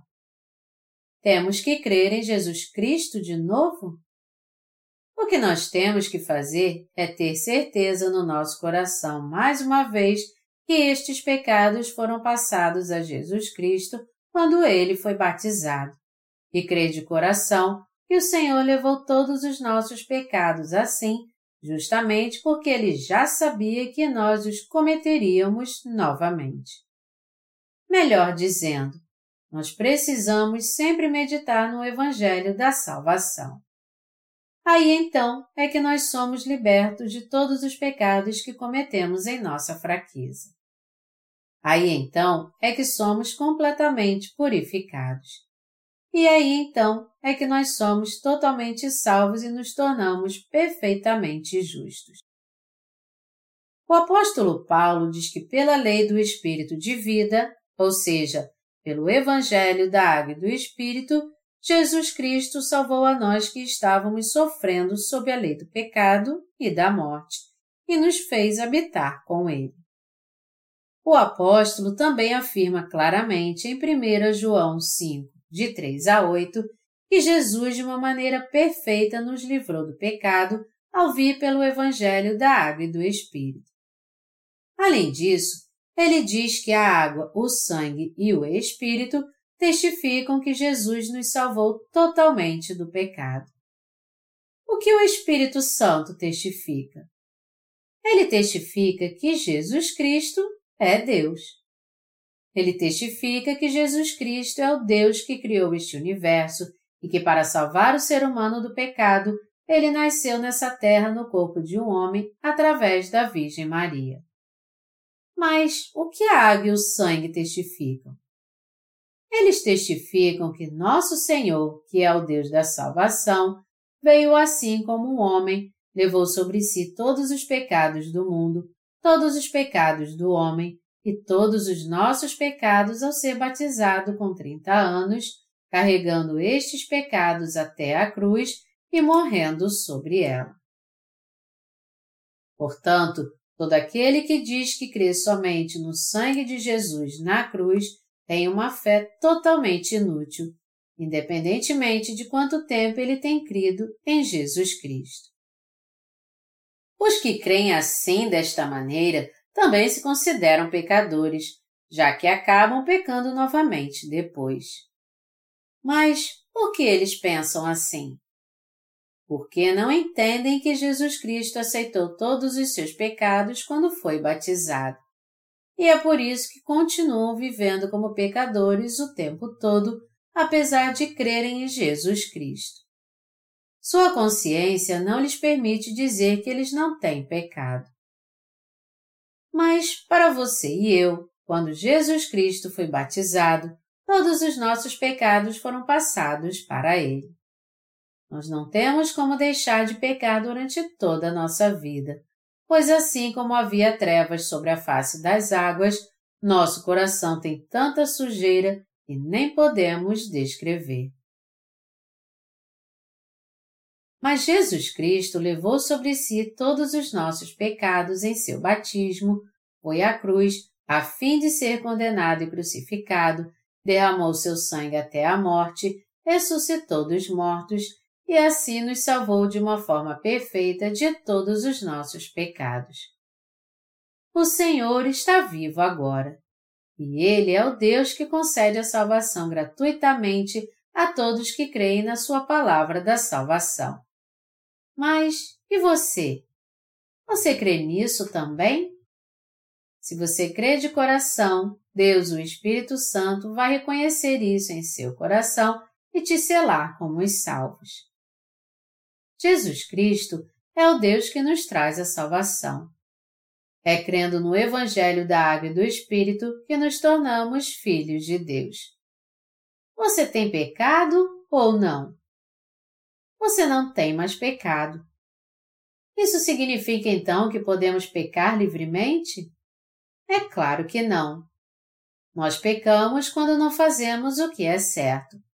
Isso não é algo que acontece só porque alguém nos disse para que não pecássemos, ou algo que podemos evitar só porque alguém nos chamou a atenção para não fazermos.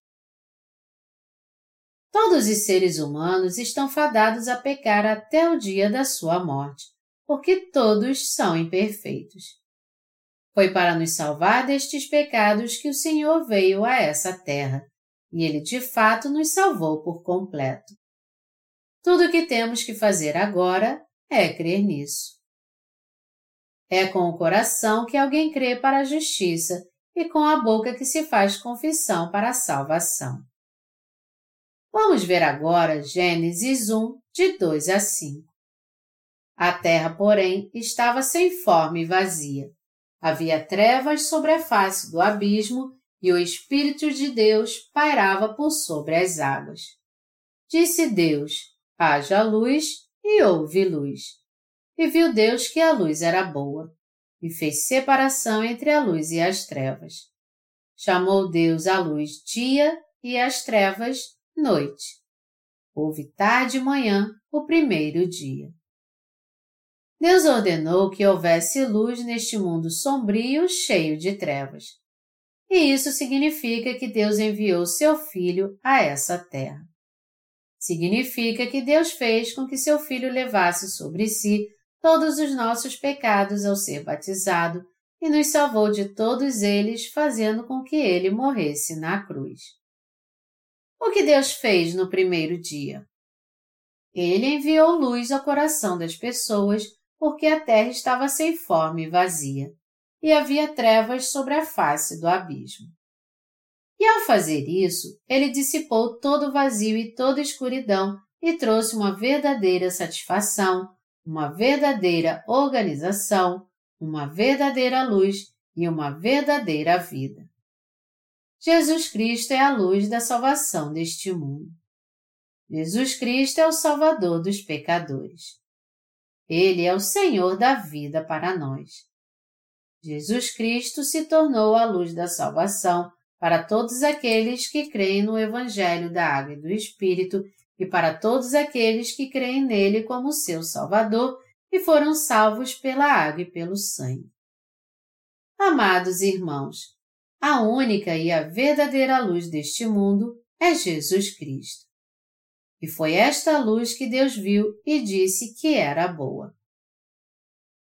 A Bíblia diz que Deus separou luz e trevas.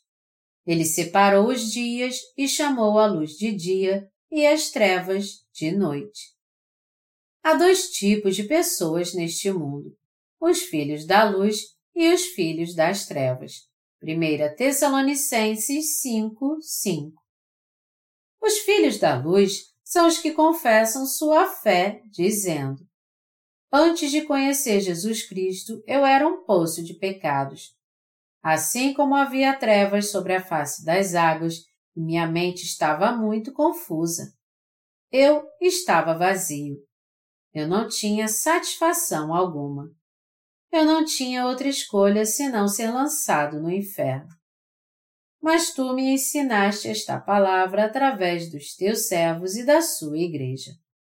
Tu me salvaste de um modo perfeito. Eu creio em ti, Senhor. Aqueles que creem assim e o receberam como seu verdadeiro Salvador, Deus os chamou de filhos da luz e deu-lhes o direito de se tornarem seus filhos. Vocês antes eram filhos do diabo, mas agora são filhos da luz e não mais filhos das trevas. Vocês são meus filhos. É isso que significa Deus ter separado a luz das trevas. Foi por isso que o apóstolo Paulo declarou sobre aqueles que nascem de novo pelo Evangelho da Água e do Espírito. Pois outrora ereis trevas, porém agora sois luz no Senhor.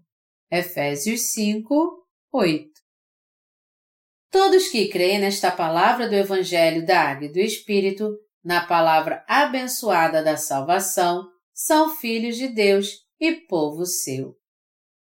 No entanto, aqueles que não creem segundo esta palavra são filhos das trevas, da noite, do diabo. Embora haja muitas pessoas neste mundo, dependendo se elas creem nisso ou não, algumas se tornarão filhas de Deus outras filhas do diabo, e outras irão para o céu, enquanto que outras serão lançadas no inferno. Foi assim que Deus estabeleceu a lei da fé. Ele fez com que a salvação nos alcançasse somente pela fé. É crendo de coração que alguém se torna justo. É pela fé que nós nos tornamos o verdadeiro povo de Deus. Deus separou luz e trevas de modo bem claro e também separou seu povo dos que não são. e ele impediu os pecadores de permanecer na congregação dos justos. Salmos 1, 5. Se alguém se tornar um pastor depois de estudar muito no curso de pós-graduação de um seminário teológico famoso, mas não conhecer a verdade e ainda tiver pecado em seu coração, ele não pode pregar esta palavra da verdade então. Ele só poderá te dizer: vamos viver uma vida justa. Se um cego guiar outro cego, ambos cairão na cova e morrerão. Mateus 15, 14. Se alguém que ainda é pecador fosse te ensinar, você nunca seria liberto de seus pecados. Se vocês ainda têm pecado, todos vocês serão lançados no inferno, mesmo crendo em Jesus Cristo. Por que é que todos os cristãos e não cristãos estão condenados ao inferno então? Porque todas as igrejas hoje em dia se tornaram empresas. Muitos pastores se comportam como profissionais liberais. Estes mentirosos dizem às almas que eles ganham que elas serão abençoadas e irão para o céu. Mas o que eles estão fazendo mesmo é explorando o seu dinheiro. Quem neste mundo não quer ter uma vida digna? Mas pelo fato de os seres humanos não terem como evitar o pecado, eles estão condenados a ir para o inferno por causa dele. Eles não têm outra escolha senão levar uma vida miserável. É por isso que temos que pregar este Evangelho da salvação às pessoas, proclamando que Jesus Cristo nos salvou pela água e pelo sangue. Este é o verdadeiro chamado da Igreja de Deus.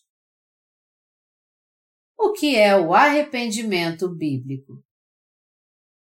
Atos 3,19 diz: Arrependei-vos, pois, e convertei-vos para serem cancelados os vossos pecados esta passagem quer dizer: todo aquele que se arrepende de modo correto e crê no Evangelho da Água e do Espírito, o Senhor o tornará sem pecado.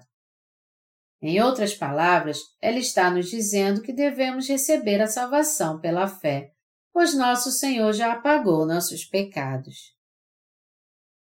Quando nós reconhecemos que somos fracos por natureza e dizemos, nós somos apenas seres humanos, não temos como evitar de pecar contra Deus até o dia da nossa morte. E quando cremos no Evangelho da Água e do Espírito dado pelo Senhor e voltamos para Deus, nada mais do que isso é o verdadeiro arrependimento. Se nós aceitarmos o Evangelho da Água e do Espírito, o Evangelho através do qual o Senhor apagou todos os nossos pecados, e se nós recebermos a remissão deles pela fé, o Senhor nos dará um tempo de refrigério então. Verdadeiro arrependimento para Deus é deixar seu mau caminho e dizer: Senhor, o que tu disseste está certo. Todavia, o que é que a maioria das pessoas entende quando pensa no verdadeiro arrependimento perante Deus? Ao invés de elas se arrependerem, voltarem para Deus e receber a remissão dos seus pecados, a maioria considera as orações de arrependimento como um sinônimo do próprio arrependimento. É por isso que elas fazem orações de arrependimento sempre que pecam, dizendo: Senhor, eu errei, por favor me perdoe. Isso é um absurdo. Como nós já vimos em Marcos 7, de 21 a 23, Deus disse que do coração do homem procedem doze pecados, como os maus pensamentos, os homicídios, os adultérios, os furtos, a inveja, as dissensões, as fornicações e daí por diante. Sendo assim, o verdadeiro arrependimento é reconhecermos a nós mesmos, dizendo: Eu sou alguém que não posso evitar o pecado até o dia da minha morte até que meu corpo morra. E vou mesmo pecar até o fim. Por isso que eu estou condenado ao inferno. É crer no Evangelho da Água e do Espírito, que é o Evangelho pelo qual o Senhor apagou todos os pecados que nós cometemos a vida inteira de uma vez por todos. O verdadeiro arrependimento que a Bíblia fala é o mesmo que deixar essa fé enganosa e ter fé no Evangelho da Água e do Espírito é voltar para Deus. Entretanto, praticamente todos os cristãos não conhecem a verdade, mas ao contrário, eles estão morrendo em confusão. A compreensão que eles têm sobre o arrependimento é que, já que eles pecaram, eles têm que conhecer seu pecado e resolver o problema sozinhos. Eu errei, mas eu nunca mais vou pecar. É isso que eles pensam que é arrependimento. Isso porque eles foram ensinados assim pelos pastores que ainda não conhecem o Evangelho da Água e do Espírito. Quando estes pastores dizem: Purifiquem os pecados pessoais que vocês cometem todos os dias, fazendo sempre orações de arrependimento, aos seus ouvidos, isso parece algo bem plausível. Mas o que diz a Bíblia?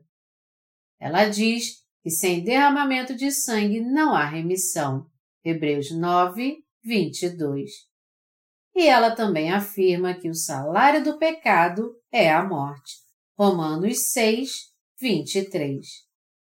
Três anos antes de o Senhor morrer na cruz, ele foi batizado por João Batista e, ao morrer crucificado, apagou todos os pecados deste mundo. Se você aceitar isso para si e entender que você viverá no máximo 70 anos, isso significa que nosso Senhor já levou com seu batismo todos os pecados que você cometeu e ainda vai cometer no futuro. Os pecados que você cometeu na carne até os pecados que você cometeu no coração dos pecados que você cometeu em seus pensamentos, até os pecados que você cometeu em sua fraqueza, dos pecados que você cometeu de maneira consciente e inconsciente.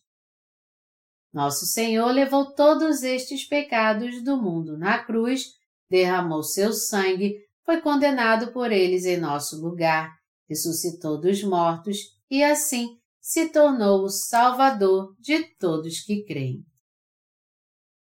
Nosso Senhor manda que todos nós creiamos nessa verdade que veio pelo Evangelho da Água e do Espírito.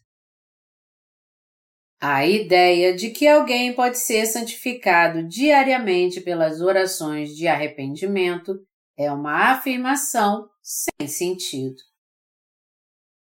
O Senhor disse: E conhecereis a verdade, e a verdade vos libertará.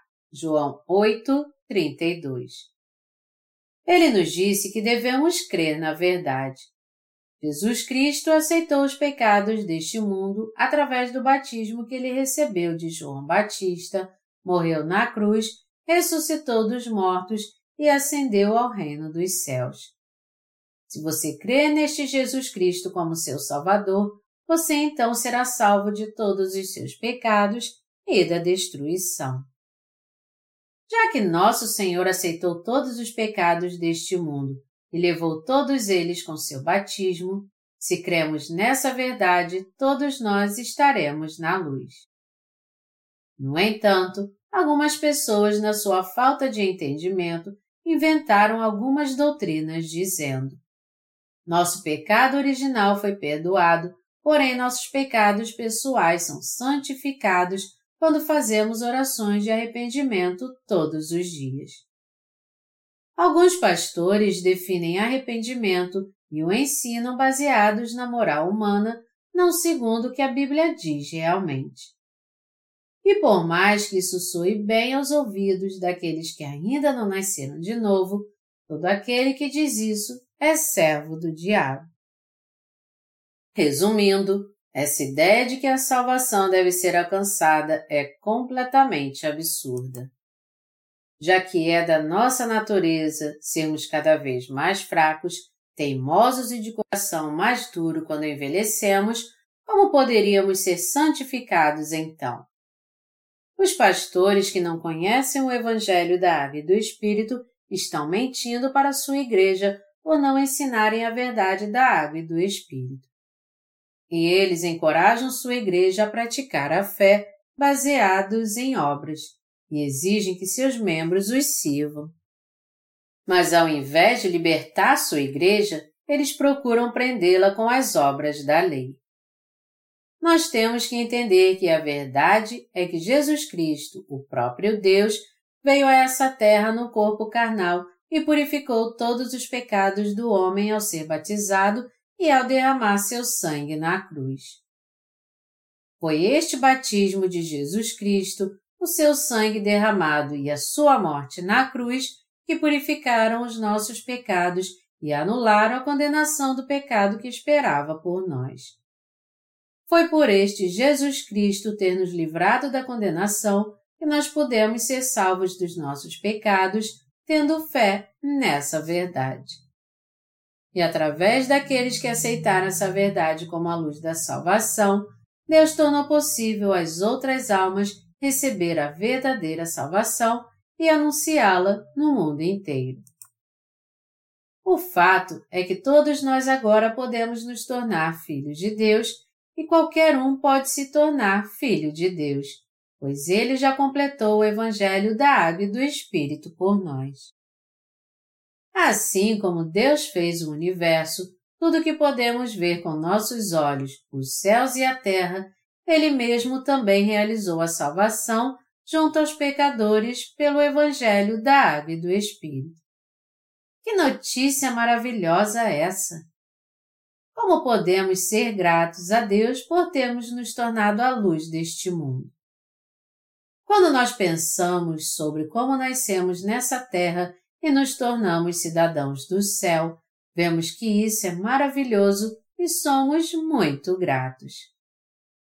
Nossa salvação do pecado não acontece naturalmente, mas ela só é possível quando Deus torna possível nascermos de novo e nos faz seus filhos. Esta verdade da salvação, que é o Evangelho da Água e do Espírito, é algo imenso e maravilhoso. Nada neste mundo é mais maravilhoso do que este Evangelho.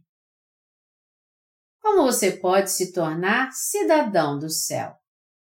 O futuro do homem foi planejado por Deus e ele se tornou seu povo. Nós ficamos maravilhados e somos gratos por isso. Se fosse o ser humano que tivesse planejado criar o universo, como é que ele poderia fazer isso? É simplesmente impossível o ser humano fazer algo assim. Mas a partir do momento que Deus criou o universo, antes mesmo de ele criar o homem nessa terra, ele fez todas as coisas com o propósito de que o homem nascesse de novo livre do pecado. Como este plano é maravilhoso! No que se refere a mim, eu só tenho que ser grato ao Senhor por ele me permitir pregar este Evangelho e servi-lo. Não existe realmente nada de novo nessa terra, e viver por algo mais do que este Evangelho já é por si só cansativo. Contudo, quando nós pensamos no que é realmente bom nessa terra, vemos que foi o fato de o Senhor ter nos tornado seu povo. E essa é a notícia que mais nos dá alegria quando nós a ouvimos todos os dias, que nos abençoa sempre que pensamos nela e que continua perfeita por mais que pensemos nela todos os dias. Qual é o dom mais precioso que Deus nos deu? Não há notícia melhor do que o Evangelho da Água e do Espírito que Deus nos deu. Hoje à tarde eu fui evangelizar com alguns irmãos. Que notícia melhor há para os pecadores que o Evangelho da Água e do Espírito? Que dom é maior e melhor do que este para os pecadores, o fato de Deus tê-los salvado do pecado? Dar um suco para quem está internado no hospital é melhor do que a palavra do Evangelho da Água e do Espírito que estamos pregando para eles? Há algo maior do que o fato de Deus ter nos salvado dos pecados deste mundo? Não existe nada nessa terra que seja maior para o homem do que o Evangelho da Água e do Espírito. Deus criou a nós e os céus e a terra no começo. Ele nos fez nascer de novo nessa terra e nos tornou cidadãos dos céus. E Jesus Cristo nos deu o Evangelho da Água e do Espírito, fez com que crescêssemos nele e nascêssemos de novo, e realmente nos tornou povo de Deus. Que bênção maior do que essa existe neste mundo? Toda vez que nós pensamos nessa verdade, isso é algo alegre que nos traz refrigério. Não há nada mais abençoado e que nos conforte mais do que o Evangelho da Água e do Espírito. Quando nós pensamos na salvação do homem e na graça de Deus, não há nada de fato que o ser humano possa fazer, pois tudo que temos que fazer é sermos gratos a Deus e glorificarmos a Ele. A única coisa que nós seres humanos temos que fazer é desfrutar da bênção e da graça que Deus nos deu pelo Evangelho da Água e do Espírito. A salvação nos dada por Deus é abençoada, maravilhosa, fabulosa, grandiosa demais. Portanto, não podemos fazer mais nada a não ser darmos graças a Deus, crendo nessa verdade, darmos glórias a Ele e o louvarmos, pois essa verdade jamais pode ser negada ou anulada. Quanto mais o tempo passa desde que fomos salvos, mais entendemos o quanto é precioso este Evangelho que Deus nos deu. E quanto mais nós pregamos o Evangelho, mais nós experimentamos em primeira mão como é preciosa e maravilhosa esta salvação. Nós cremos que não há bênção maior de Deus do que essa. Foi através deste iluminado Evangelho que Deus fez com que as pessoas pudessem ser libertas da confusão, do vazio, da escuridão. O vazio do coração que jamais poderia ser preenchido com as coisas deste mundo. Como poderíamos escapar dos nossos pecados se não fosse a luz da salvação? Como os pecadores, cujos pensamentos são totalmente confusos, poderiam desfazer os emaranhados nós dos seus pecados. Como o homem caído poderia mudar por si mesmo? Isso é totalmente impossível. Como pode o homem, que é pecador desde que nasceu nessa terra, nascer de novo por si mesmo como um justo? Essa é uma tarefa humanamente impossível. Apenas crendo na verdadeira luz da salvação que o Senhor nos deu é que isso é possível. Já que todo ser humano é insatisfeito por natureza, como é que ele pode encontrar satisfação com seu próprio esforço? Como é que os pecadores podem conseguir essa satisfação? A riqueza os satisfaria? Nem toda a riqueza do mundo poderia lhes satisfazer. Você de fato seria feliz se fosse rico?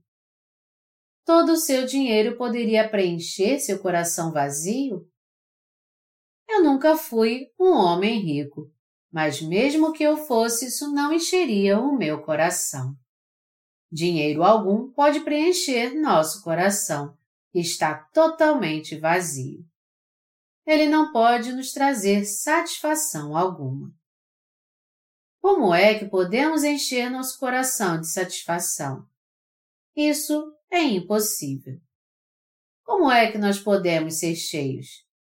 O que pode nos encher e nos fazer satisfeitos? Dinheiro? Prazer e sexo? Videogames? Hobbies interessantes?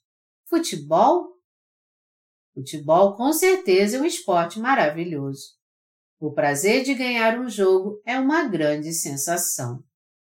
Nós sempre jogamos futebol quando nossos obreiros se reúnem. É uma sensação emocionante driblar os outros jogadores e fazer um gol, ver a bola balançando a rede, apesar de eles terem feito de tudo para te parar.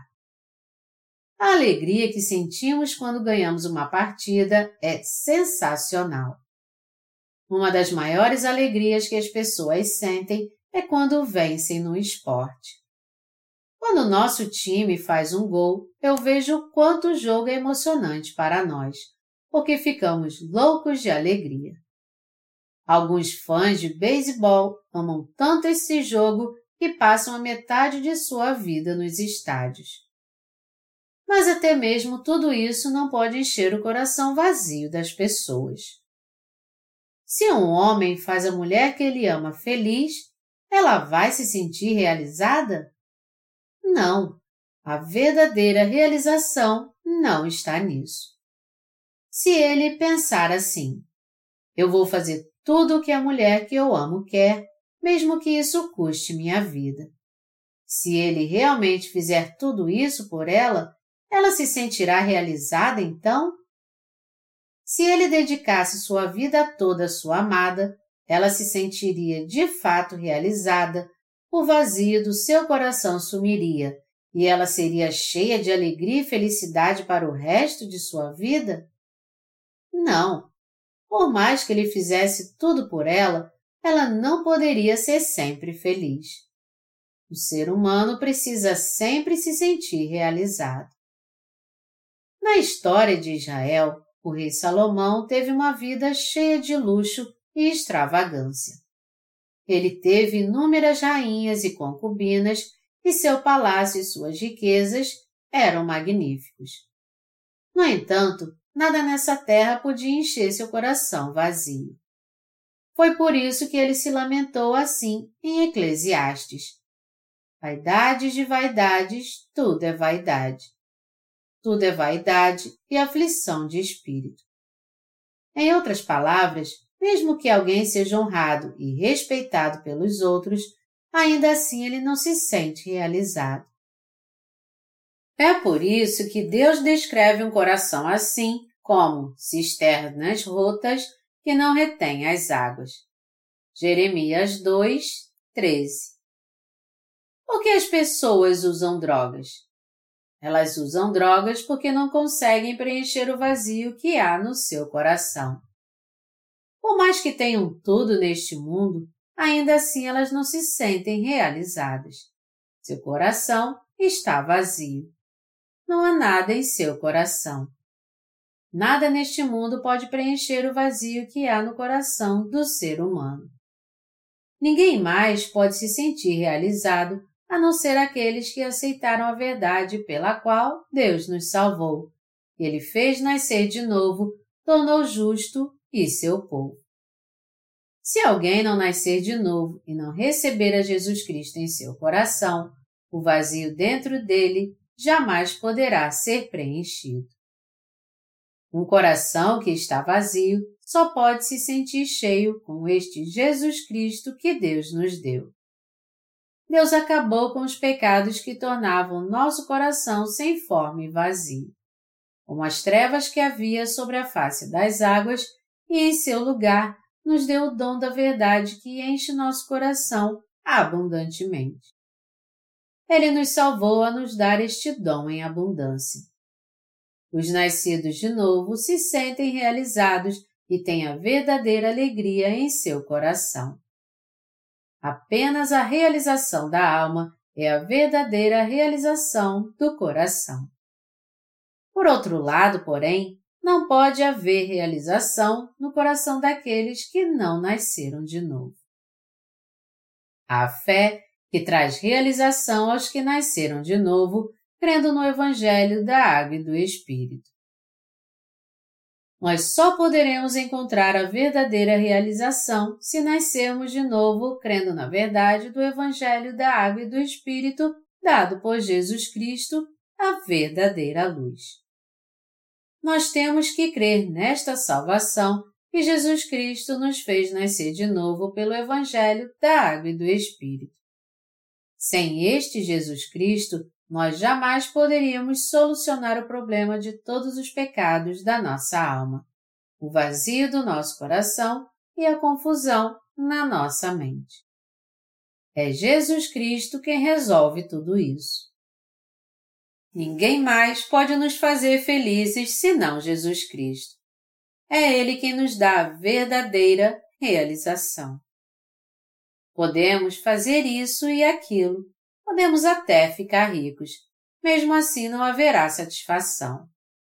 A verdadeira satisfação está longe de ser encontrada. Finalmente podemos encontrar a satisfação é quando servimos ao Senhor e quando fazemos a obra de Deus desta forma, haverá satisfação. Também quando cremos em Jesus Cristo e nascemos de novo que seremos satisfeitos. Em suma, é quando caminhamos com Ele que há satisfação. Deus disse que havia trevas sobre a face do abismo, e isso significa que havia pecado no fundo do coração do homem. As pessoas conhecem todos os seus pecados? Não, elas não podem entender seus pecados. Mesmo tendo nascido em pecado, elas não conhecem seus próprios pecados. Mas e você? Você pode entender seus pecados? Você podia ver quem você era de fato quando ouviu o Evangelho, quando a luz brilhou para você? Ou você já sabia disso antes?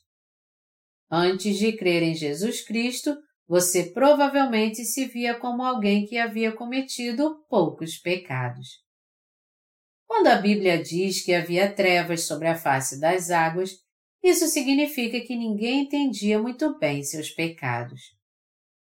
Todavia, se alguém não conhece Jesus Cristo, quanto mais ele comete pecados terríveis nessa terra, menos ele conhece a si mesmo e diz: Ah, então eu sou assim. Logo depois, então, ele recorre à sua mente confusa e pensa assim: Não, eu de fato posso ter uma vida justa. Eu faço isso só por causa do que os outros fizeram comigo. As pessoas pensam assim porque sua mente e seu coração estão totalmente confusos. A não ser que alguém tenha um encontro com Jesus Cristo, ele jamais poderá entender que tem pecado. Se alguém não nascer de novo, ele com certeza não saberá disso. Ele não tem como saber disso enquanto não encontrar a verdadeira luz. As trevas sobre a face do abismo significam que o homem não sabe o tipo de pecador que ele é ele não entende que é ele mesmo e nenhum outro que é pecador e está condenado ao inferno.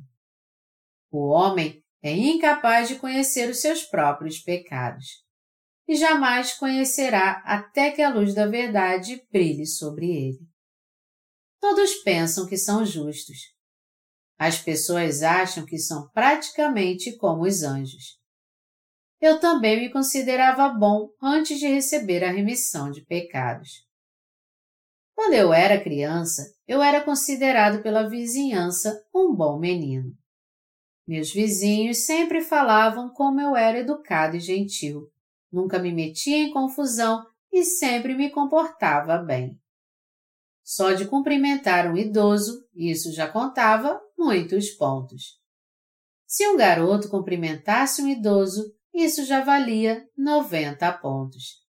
Se ele tirasse seu lixo e carregasse suas sacolas e o ajudasse em alguma coisa, ele então tiraria 100 e seria um menino perfeito. Eu era uma criança assim. Eu jamais ouvi alguém dizer que eu era um mau garoto. Contudo, quando eu cresci, eu fiz tantas coisas ruins que nem consigo me lembrar de todas elas. Eu perturbava os outros meninos e sempre brigava na escola. Quando eu não brigava, eu fazia com que os outros meninos brigassem. E eu fazia isso só porque estava entediado. Quando eu começava uma briga, eu me juntava aos outros para ficar olhando. Eu dizia aos meus amigos: tragam alguma coisa para a gente comer. Hoje vai acontecer algo muito legal. Vocês vão ver. Fulano e Cicrano vão brigar. Meus amigos então se reuniam e deixavam tudo de lado, dever de casa e tudo mais para ver a briga. De todo modo, eu fazia muitas coisas ruins, até mesmo provocar uma briga de gangues assim. Quando eu penso nisso agora, eu vejo como eu fazia coisas ruins. Todavia, apesar de não haver nada agradável em mim, todos os meus vizinhos me achavam um bom rapaz. Eu pensava que era uma boa pessoa. Eu sempre tive uma grande autoestima e perguntava: será que existe alguém tão bom quanto eu? Eu pensava que era mesmo a pessoa mais virtuosa deste mundo. Eu pensava assim: tudo bem, às vezes eu brigo com meus amigos, mas e daí? Isso é normal para um adolescente. É isso que os meninos fazem. Como é que isso pode ser pecado? Faz parte do crescimento sangrar pelo nariz e na testa. E apesar disso tudo ser homicídio, ciúme, roubo, soberba e pensamentos maus, naquela época eu achava que estava tudo bem. Já que eu não conhecia a lei, eu não conhecia o pecado, nem o entendia. Em outras palavras, ninguém pode conhecer o pecado antes de receber a luz da verdade. Como é que as pessoas podem conhecer o pecado, então? Havia um famoso monge budista chamado Song Chol na Coreia. Este monge confessou que só entendeu que era pecador na hora da morte. Para alcançar o despertamento espiritual, ele se afastou do mundo por dez anos para disciplinar sua mente e nunca se deitava, mas ficava sempre sentado olhando para o muro. O resultado do seu esforço levou a entender que ele havia enganado muitas pessoas. Quando as pessoas viram que o monge havia se isolado do resto do mundo no pequeno templo e vivido assim por dez anos, todas disseram admiradas: Uau! Ele é a reencarnação de Buda. Não há ninguém como ele neste mundo. Ele é o Buda reencarnado atualmente. Song Chol ouviu isso por dez anos, mas o próprio monge reconhecia. Eu não sou a reencarnação de Buda. Eu tive desejo por muitas mulheres e também todo tipo de pensamentos impuros. Quando parecia que eu não havia me deitado, na verdade eu tinha deitado sim. E parecia que eu não tinha comido, na verdade eu tinha comido sim. Ele era assim em seu coração. Então, perto de morrer, ele deixou um poema com suas últimas palavras que dizia: eu vou ser lançado no poço profundo do inferno porque eu enganei várias pessoas minha vida toda. Entretanto, quando seus seguidores ouviram isso, eles o admiraram ainda mais, dizendo: Que grande monge ele é! Ele é tão humilde que se humilhou assim. Está escrito: A terra, porém, estava sem forma e vazia. Havia trevas sobre a face do abismo e o Espírito de Deus pairava por sobre as águas. Gênesis 1, 2 Ninguém conhece os seus pecados até que ouça a palavra. Ela diz: Disse Deus: haja luz, e houve luz. E viu Deus que a luz era boa. Em outras palavras, reconhecendo Jesus Cristo, ouvindo a palavra do Evangelho da Água e do Espírito e é através da luz nos dada por Deus que nós podemos de fato ver quem somos, entender que temos muitos pecados no coração e que somos pecadores terríveis que estão condenados ao inferno por Deus. É assim que podemos nos tornar luz e filhos de Deus. Na verdade, esta é a graça de Deus. Dom maior do que este não há. Que acontecimento foi maior do que este? O que é mais importante do que este acontecimento pelo qual Deus tornou os seres humanos seus filhos e seu próprio povo? Deus enviou seu único filho a essa terra no corpo de um homem, fez com que ele fosse batizado, expiasse todos os nossos pecados, os purificasse a todos, tirasse os pecados do mundo e os levasse à terra cruz e suportasse toda a condenação por causa deles em nosso lugar. Não existe nada maior na criação do que o fato de termos nos tornado justos. Eu sou totalmente grato a Deus por Ele ter nos dado um dom tão grandioso.